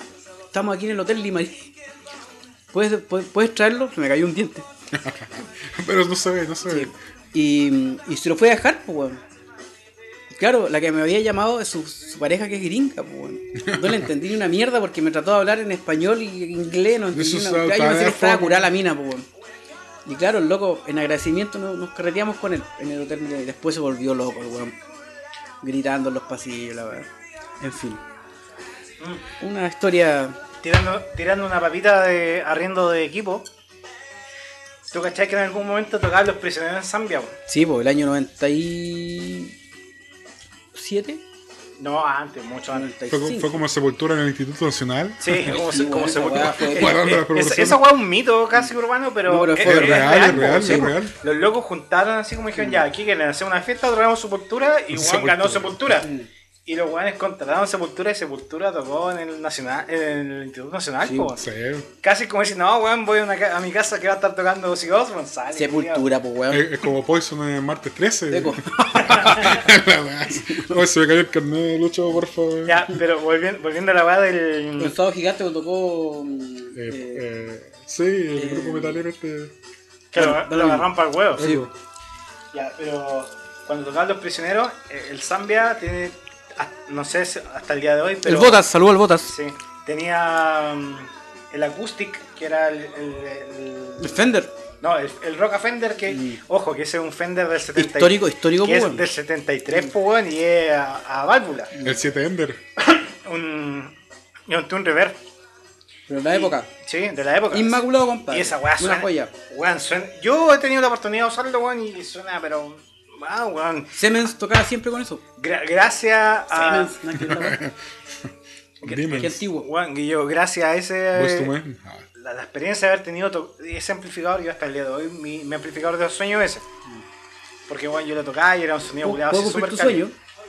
Hay una persona que tiene una joya escondida en una casa, compadre, ahí en, en la Villa Tuquí. Se lo compro. Pero legal, pero es que es una joya, weón. Y eh, el acústico. El asunto es que Jorge González le quería comprar el acústica al Zambia. No, no, Eh, es- eso es lo que dice el mito. No, sí, es que, verdad. Que Jorge González le quería comprar la acústica al No, sí, yo sé que es verdad. Eh, le quería comprar el, el acústica al, fe- al colegio y, bueno, así como que el colegio dijo que no. El Botas. El, sí, el Bota dijo que no. Saludos, el Bota con gran valor, weón. No lo conozco, pero saludo. El Botas, capo. Y de las colaboraciones nos queda Slash. Ah, sí. Slash, el rey de las colaboraciones. Es que aquí hay que hacer un. Hay que hacer una. un- de todo lo que hablamos, hay que hacer distinción. Porque Lax ha mandado unos cagazos. Y no, de sé, hecho- no sé si cagazos, pero. De, de hecho, Pero de, igual de- eso vamos a hablar, po, de las colaboraciones cagazo. y bueno, dentro de eso tenemos a Chris Cornell po, con Timbaland. Del Ah, disco, esa no me la sabía. Pero si Chris Cornell tiene un disco que se llama Scream, que es de pop. Es el tercer disco solista de Cornell. Ya. Y se dedicó a hacer pop. Es como B.B. King que te decía recién. No, no, pero es que está. eh, Tocando. B.B. King tocó. disco, sí. Disco, pues, weón. sí, pero es que la, la de Cornell, weón, es, es una buena nefasta. De hecho, está considerado así. Está con, weón, aquí me voy a echar en contra a todos los fans de Cornell, weón, pero sí, es, es nefasta la colaboración que tiene, weón. Ya. O sea, es un disco, de hecho, se llama Scream. El tercer disco. Y. Es como la colaboración de Javier Amena, parece que se llama, en Viña con no sé quién. Con Alejandro Sanz. Oh, cantó es- buena es- ese es Cornell. De hecho, yo puedo. Y ahí Guante de Box se puso las pilas y. De hecho, bueno, yo le, le estaba comentando al chico temprano que estamos hablando más o menos de qué íbamos a hablar hoy día. Y yo le dije que mi, mi primera experiencia con Cornel solista fue esta. De hecho, esta canción. Oh, salió. Yo no. Yo, yo, ah, Totalmente distinto. Ah, yo sí le había escuchado a Soundgarden, pero nunca había escuchado Cornell, pues, y el tercer disco, pero nunca lo había escuchado. Y esta fue mi primera experiencia. Y escucho esta canción y me quedo así, la escucho completa. No, yo este weón no lo escucho ni cagando. Yo, yo bu- bueno, de- mencioné recién mi, mi influencias musicales, pero le debo a, a mi prima un. eh, Bueno, tú la conocí igual, pues. Eh, mi prima de, de Viña, Santiago. Sí, una vez estuvimos carreteando en mi casa. Ahí al lado. Cuando fuimos al Sanfra, después nos vinimos para acá y. Nos fuimos como a las 10 de la mañana. Sí, fue un carrete Ah, así. sí, po. Ya, Nos encontramos de cueva allá y después tú te acercaste con nosotros y. Sí, me acuerdo. ya. Eh, yo le debo a mi prima que ella me pasó el Euphoria Morning weón, cuando yo era chico. Era un prepuber, weón, de 14, 15 años. Me pasó el disco. Y claro, yo me hice esa imagen de Cornel solista. Claro. Pero después escuchar esta weá es nefasta, weón. nefasta, nefasta. Y dentro de las colaboraciones nefastas Slash, bueno, está la de Marta Sánchez. Ah, esa weá, sí. Paloyo. También tiene colaboraciones con Fergie. Fergie, weón. Con Fergie, sí. po. Bueno, tiene la de Michael Jackson, que ya sabemos que igual, igual es notoria. A mí me pasó una, una talla con esa colaboración. Una amiga me dijo, oye, mira, ¿viste este video? Me dijo una colega en el, en el poli. Mira, aquí sale el, el guitarrista de los Guns N' Roses tocando con... O sea, se metió al, al concepto... Ella en En su... su, en su Se, me- se metió, se metió al concierto de, de Michael Jackson y lo dejaba tocar. Mira. Bueno, Y dije, pero esa weá está preparada. Dije, no, si no, pero enojado. igual lo conversamos con el Mauri. Se supone que Slash tiene que tocar un solo, no sé, por No, decirte. pero está todo... está Tre- todo, se suponía que era 30 segundos y Juan se volvió loco tocando y, y se supone que Michael Jackson se enojó. No, pero está todo... Por, no. eso lo dejamos como nefasta. Tampoco, o sea, sí, Slash tocó en O sea, Black and White. O sea, como el show es bueno, que el bueno así como. ah, ¿Tú que Sí, Slash el guitarrista sí. de, Black and, de Sí. Black and White? Pero lo que pasa es que- Pero el solo de, de Black and White no lo toca Slash, po. no, no es del. Lo toca el productor. No, el productor se pega el rap. El que toca el solo más parecido a Slash, que no. De hecho, yo sé esto porque lo, lo comenta Chontrack. El solo lo. ¿A esto cómo se.? Uy, perdón. El solo lo ¿Cómo se llama la mina que toca con, que tocaba con Michael Jackson? ¿Quién? Ay, ¿La guitarrista? ¿El guitarrista? ¿La guitarrista? Ah, no, no, la ¿La cacho. rubia? Sí, tocaba mortal, pues, weón. Puta, Más Greg, encima era rica. Greg Howe fue guitarrista de. de ¿En serio? De Justin Timberlake. Ah, sí. Y nos queda la colaboración de Slash con Sa- Paulina Rubio. Saquemos todo. No, esa bueno no lo voy a poner. No, la- el asunto es que yo aquí voy a contar mi anécdota de esa canción. Yo estamos hablando en los arbores de 2007, 2008. Yo vivía donde unos tíos en Serena mientras estaba en la universidad. Y eh, le salió como Eso, el sí. efecto Efecto Piscola. Sí, El diablo, viejo, el diablo está haciendo lo el, suyo. el diablo está metiendo la mano. Eh, el asunto es que, puta, yo había tenido una prueba así brígida y había estudiado literalmente toda la noche. Onda fui a la prueba sin dormir, weón. Ya, pal- no, esa weá no se hace. No, pero es que. A los escucha que no se hace esa weá. Pero, pero ella estaba así para la cagada. Y el asunto es que yo terminé la prueba, la di y todo. Llegué a la casa, weón, ni siquiera almorcé y me acosté así a dormir. Y debo haberme acostado, no sé, como a las 12 y desperté como a las 6 de la tarde, así, súper desorientado, weón, así, la cagada. Y mis tíos, bueno, ellos la condición económica les daba, tenían cable. Y yo, como tenía la piscita al lado, aprovechaba que tenía cable, weón. Me dormí escuchando, eh, con el MTV puesto, así como los 10 más pedidos y desperté así, bueno, horas después. Y desperté, Celebrity Deathmatch. Claro. no, no, eh, fue después de la época de Celebrity Deathmatch. Ya. De- de- Jackass. desper- claro, la época de Yacas. Desperté Rip Chico Migraña, ¿cómo era? Y, y veo a. Chico migraña. Desperté y Y veo. por las cejas. Y veo a. weón, veo a Paulina Rubio con Slash. Cacha la weá. Y unos weones así como en pelota, así casi. Y yo dije, no, esta weá la, la, la aluciné, po. Esta weá. No puede ser. y, y es el efecto de la prueba. No, yo pensaba que estaba dormido todavía, pues, weón. Y dije, esta weá no, esta weá no es cierta, pues. Y como más decía, salía los weones sin polere, weón, dije, weón, ni cagando me va a preguntar esta weá, si estos weones ah, weón, maraco. y, y nunca lo pregunté, pues. Y pasaron años años, weón, te juro, no sé, la weá haber sido el 2007 y no sé, como el 2014, volví a ver el video. Y supe que la weá era cierta, pues, weón, y ahí caché, oh, de verdad Slash había tocado con Paulina Rubio, pues, weón. Yo de verdad te juro que esa weá la había soñado. Pensé yo y dije, no, esta weá es porque estoy despertando, Claro, weón. Así tuve una pesadilla. No cachaba nada, así. Este one dice el 2007, así como que fuera la mierda. Y para mí es como la semana pasada. No, pero igual son, pato, weón, son. 13 años atrás, pues, caleta rato. Para mí el 2000 es como la semana pasada. Bueno, si uno está más Yo viejo- escuchaba magnetoscopio musical, pues, weón. Ah, no, yo, yo, yo no. Yo veía, yo me acuerdo de Sábado Taquilla, de más música. Sí, esa weá fue después. Me acuerdo de Fast Track que daban en Chilevisión. Con ¿Sabes que Alfredo antes, antes de conseguirse un casero una weá paloyo? Yo tenía un amigo, el que comenté recién, el Cristian, el KCN. El buen estudiaba en el Zambia, porque el compadre. ahí lo- ah, yo estudié en el Poli, y era como uno, habíamos como dos buenos que escuchaban rock. No tenía como mucho acceso, no había internet, pero en el Zambia siempre hubieron buenos que siempre escuchaban otras cosas, buenos con más recursos, que tenían cómo adquirir otras cosas. Y este, este compadre, mi amigo, eh, claro, ya con sus, en esa época del agro, pues ya con sus cassettes de Korn, de Deftones. Bueno, ahí está la escuela- la escuela del Bota fuera pirateamos, Yo lo pirateaba, yo tenía un equipo agua, brígidos, y lo grabábamos, una copia para él y una copia para mí. Íbamos a comprar los cassettes a donde el Tito. Ahí en la. en la- Ah, sí, pues, y ya, ¿y cuántos cassettes querés? Igual yo sabía que yo iba a comprar, pues. Y no, y a piratearlo al tiro, y ahí después. Como dice el, el Eduardo, una- el, el vocalista de Demo Gorgon, publicó una weá vez que habían buenos nefastos en esa época que vos le prestáis el cassette original y los desgraciados se dan el lujo de, de destornillar la weá, o sea, grabarlo, destornillar la weá, sacarle la cinta original, cambiarla a la pirata y la pirata ponerla y te devolvían el cassette penca. Ah, no, Esa weá es maldad, chats, esa weá es maldad, weón. Yo me acuerdo de varios weón. Esa De hecho, se hace, cuando tuve el, el cassette de Pescado Rabioso, si conocen a Pescado Rabioso, Sí, obvio, Espineta. que para variar me lo mandó el primo de, de Argentina, el Gerson, que Saludos a. Gerson de nuevo. Sí. Se lo presté a un amigo, igual le dije, oye, devuélveme el cassette. No, me dijo.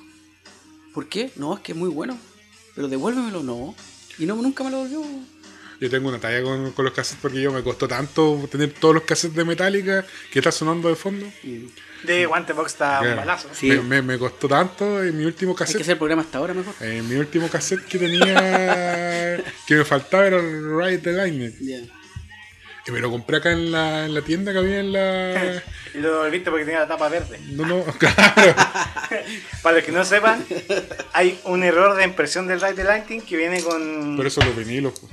Claro, que, que viene con la. No, los cassettes igual, los argentinos salen. Pero que por error se imprimió verde. De hecho, el cassette, el cassette que tengo yo de Metallica, el Black Album, el mío es plomo. No es, no es negro, es plomo. En Argentina. Pe- Pero se, Claro. supone que, se supone que el, el- el valioso del Black Album, del, del Ride the Lightning, perdón, es que es un error de impresión, pues, y viene en vez de los colores azules, viene en verde. Verde, sí. Y Y esa es un tesoro, pues. cuesta- Cuesta un ojo la cara, pues, weón. Así que el Mauri devolvió uno porque no, la weá era verde. Yo me acuerdo que ya, claro, ahí me, me compré ese, junté, me junté las loquitas, me pasaban plata para el pasaje. Eh, Claro, ahí me lo compré. Sí. Y me pasaban las lucas para la, para la micro, para moverme, para el poli, ¿cachai? Y yo me a pata para ahorrar esas monedas. Me costó como medio año juntar las lucas Ponte la para canción de los caballeros, weón, para tu historia, Ah, claro, claro, amerita. Y me compré el último cassette que me faltaba. po. Y en ese tiempo había un compadre que vivía con nosotros que era el ahijado de mis papás, que el loco venía de Montepatria, po, y luego me pirateaba todo. po. Ajá. Y, ¿Cómo me, y me- yo pe- me compré el cassette el sábado, el sábado y el compadre llegó el domingo. Oh, hijo, préstame el cassette para grabarlo. Y a mí me entró fajín el culo. po. Puta weón, le dije, me costó tanto la weá para que vos vengáis y me lo pirateé al tiro. No, ándate a la chucha. Ay, loco, que para, para la cagada, pues. Sí, pues weón, le dije, "cua- caminando yo a pata. Bueno, todos caminamos a pata. Eh, me, Claro, grande. que no, no, las lucas de la colación no la no compraba nada para ahorrar, para que vos vengáis y me lo pirateé así de fácil. No, ni cagándole. Fue una actitud, ahora lo veo una actitud penca de mi parte, pero, pero puta, el, Oye, me acordé, el una, esfuerzo me, que me acordé una talla de. Mario Lizardi, weón. Mario Lizardi es un weón muy creativo aquí en Ovalle, que fue el, el gestor de las bandas, yo creo aquí, metal aquí en Ovalle, weón. Él empezó con una banda que se llamaba. No me acuerdo. Te tocaba ¿No otro- otra persona. No, no me acuerdo. Y, y- lenta. lentamente. Claro. La cuestión es que yo entré a la banda Demo Gorgon cuando tocábamos black metal y él me invitó. Y me contó una talla muy chistosa, weón. Que juntó plata así como tú. Fue a trabajar a la UBA en ese tiempo. Y fue a comprarse un, un cassette de eh, King Diamond. El gato Juanito. Sí, pues King Diamond. Claro. En esa época era culo comprarse un, un cassette, Sí, po. Y weón va y le dice, deme un cassette, el cassette de King Diamond. Y el weón, el viejo le ve ya una bolsita y la voy a llevar a la casa. Neil Diamond, culiao. Quedó para la cagá, weón.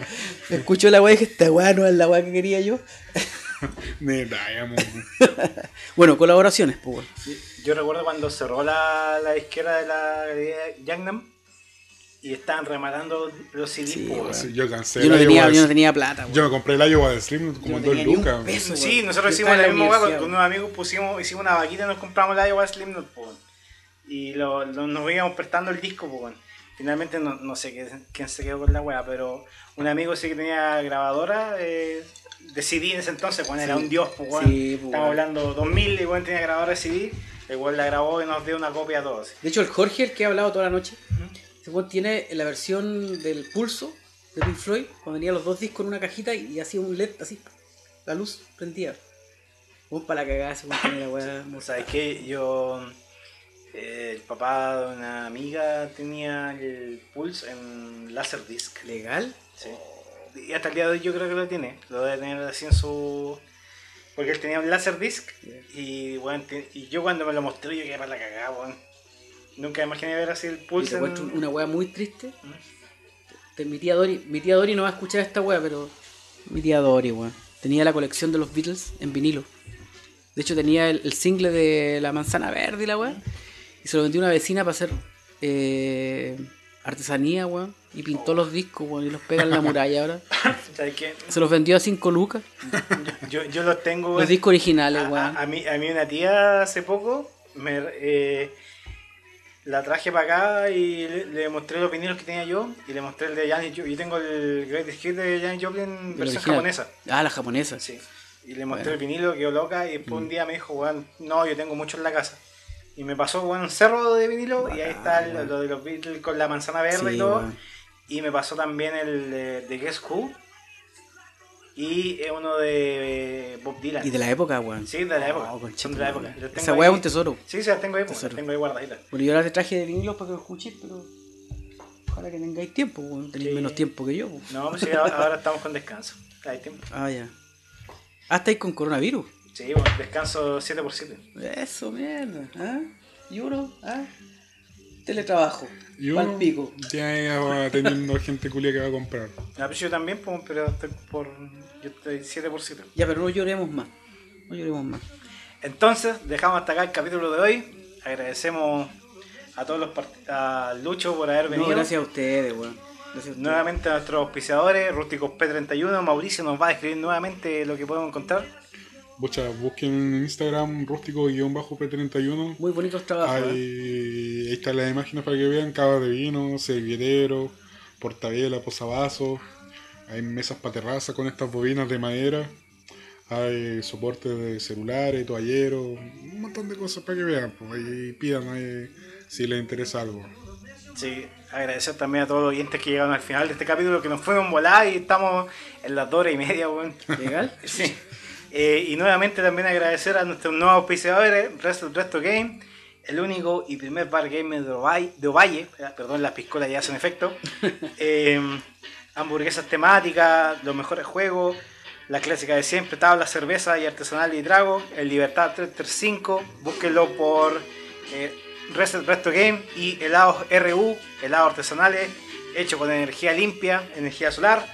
Em, opciones veganas y a partir del día de ayer, ya 16, eh, retiro en el local. Búsquelo también, Avenida David Perry 85 en, y en Instagram en helados-r.u. Nuevamente, y un aplauso para nuestro invitado que nos aportó weón, Gracias. un cerro de datos rosa weón, y papita. Y Nos vamos con Richie Blackmore. ¿Puedo dar un saludo antes? Sí, obviamente. supuesto. Quiero dar un saludo Le al, damos tiempo a DJ Guante de Box que busque. al culpable que soy rockero, el Coqui, el hijo de mi madrina. Él me regaló un cassette de el Made in Japón de The Purple, ¿Ya? el año 80 y pico. No, 70 y algo. No, pero a mí me lo regaló a mí, Ah. yo no estaba, estaba colgando todavía los 70 y tanto. Me lo regaló y gracias a él soy rockero y estoy aquí, pues. Me invitaron ustedes por lo mismo. Y con el gran DJ Blackmore que estuvo de cumpleaños y que hoy, y- y- o sea, no hoy, pero esta semana cumplió 75 años. Nos despedimos con Burn, pedazo de tema. De Guante de Box se puso las pilas. Muchas gracias, que tengan buena semana. Nos vemos en el próximo capítulo. Adiós. Chao, chao, chao, nos vemos. Descansen.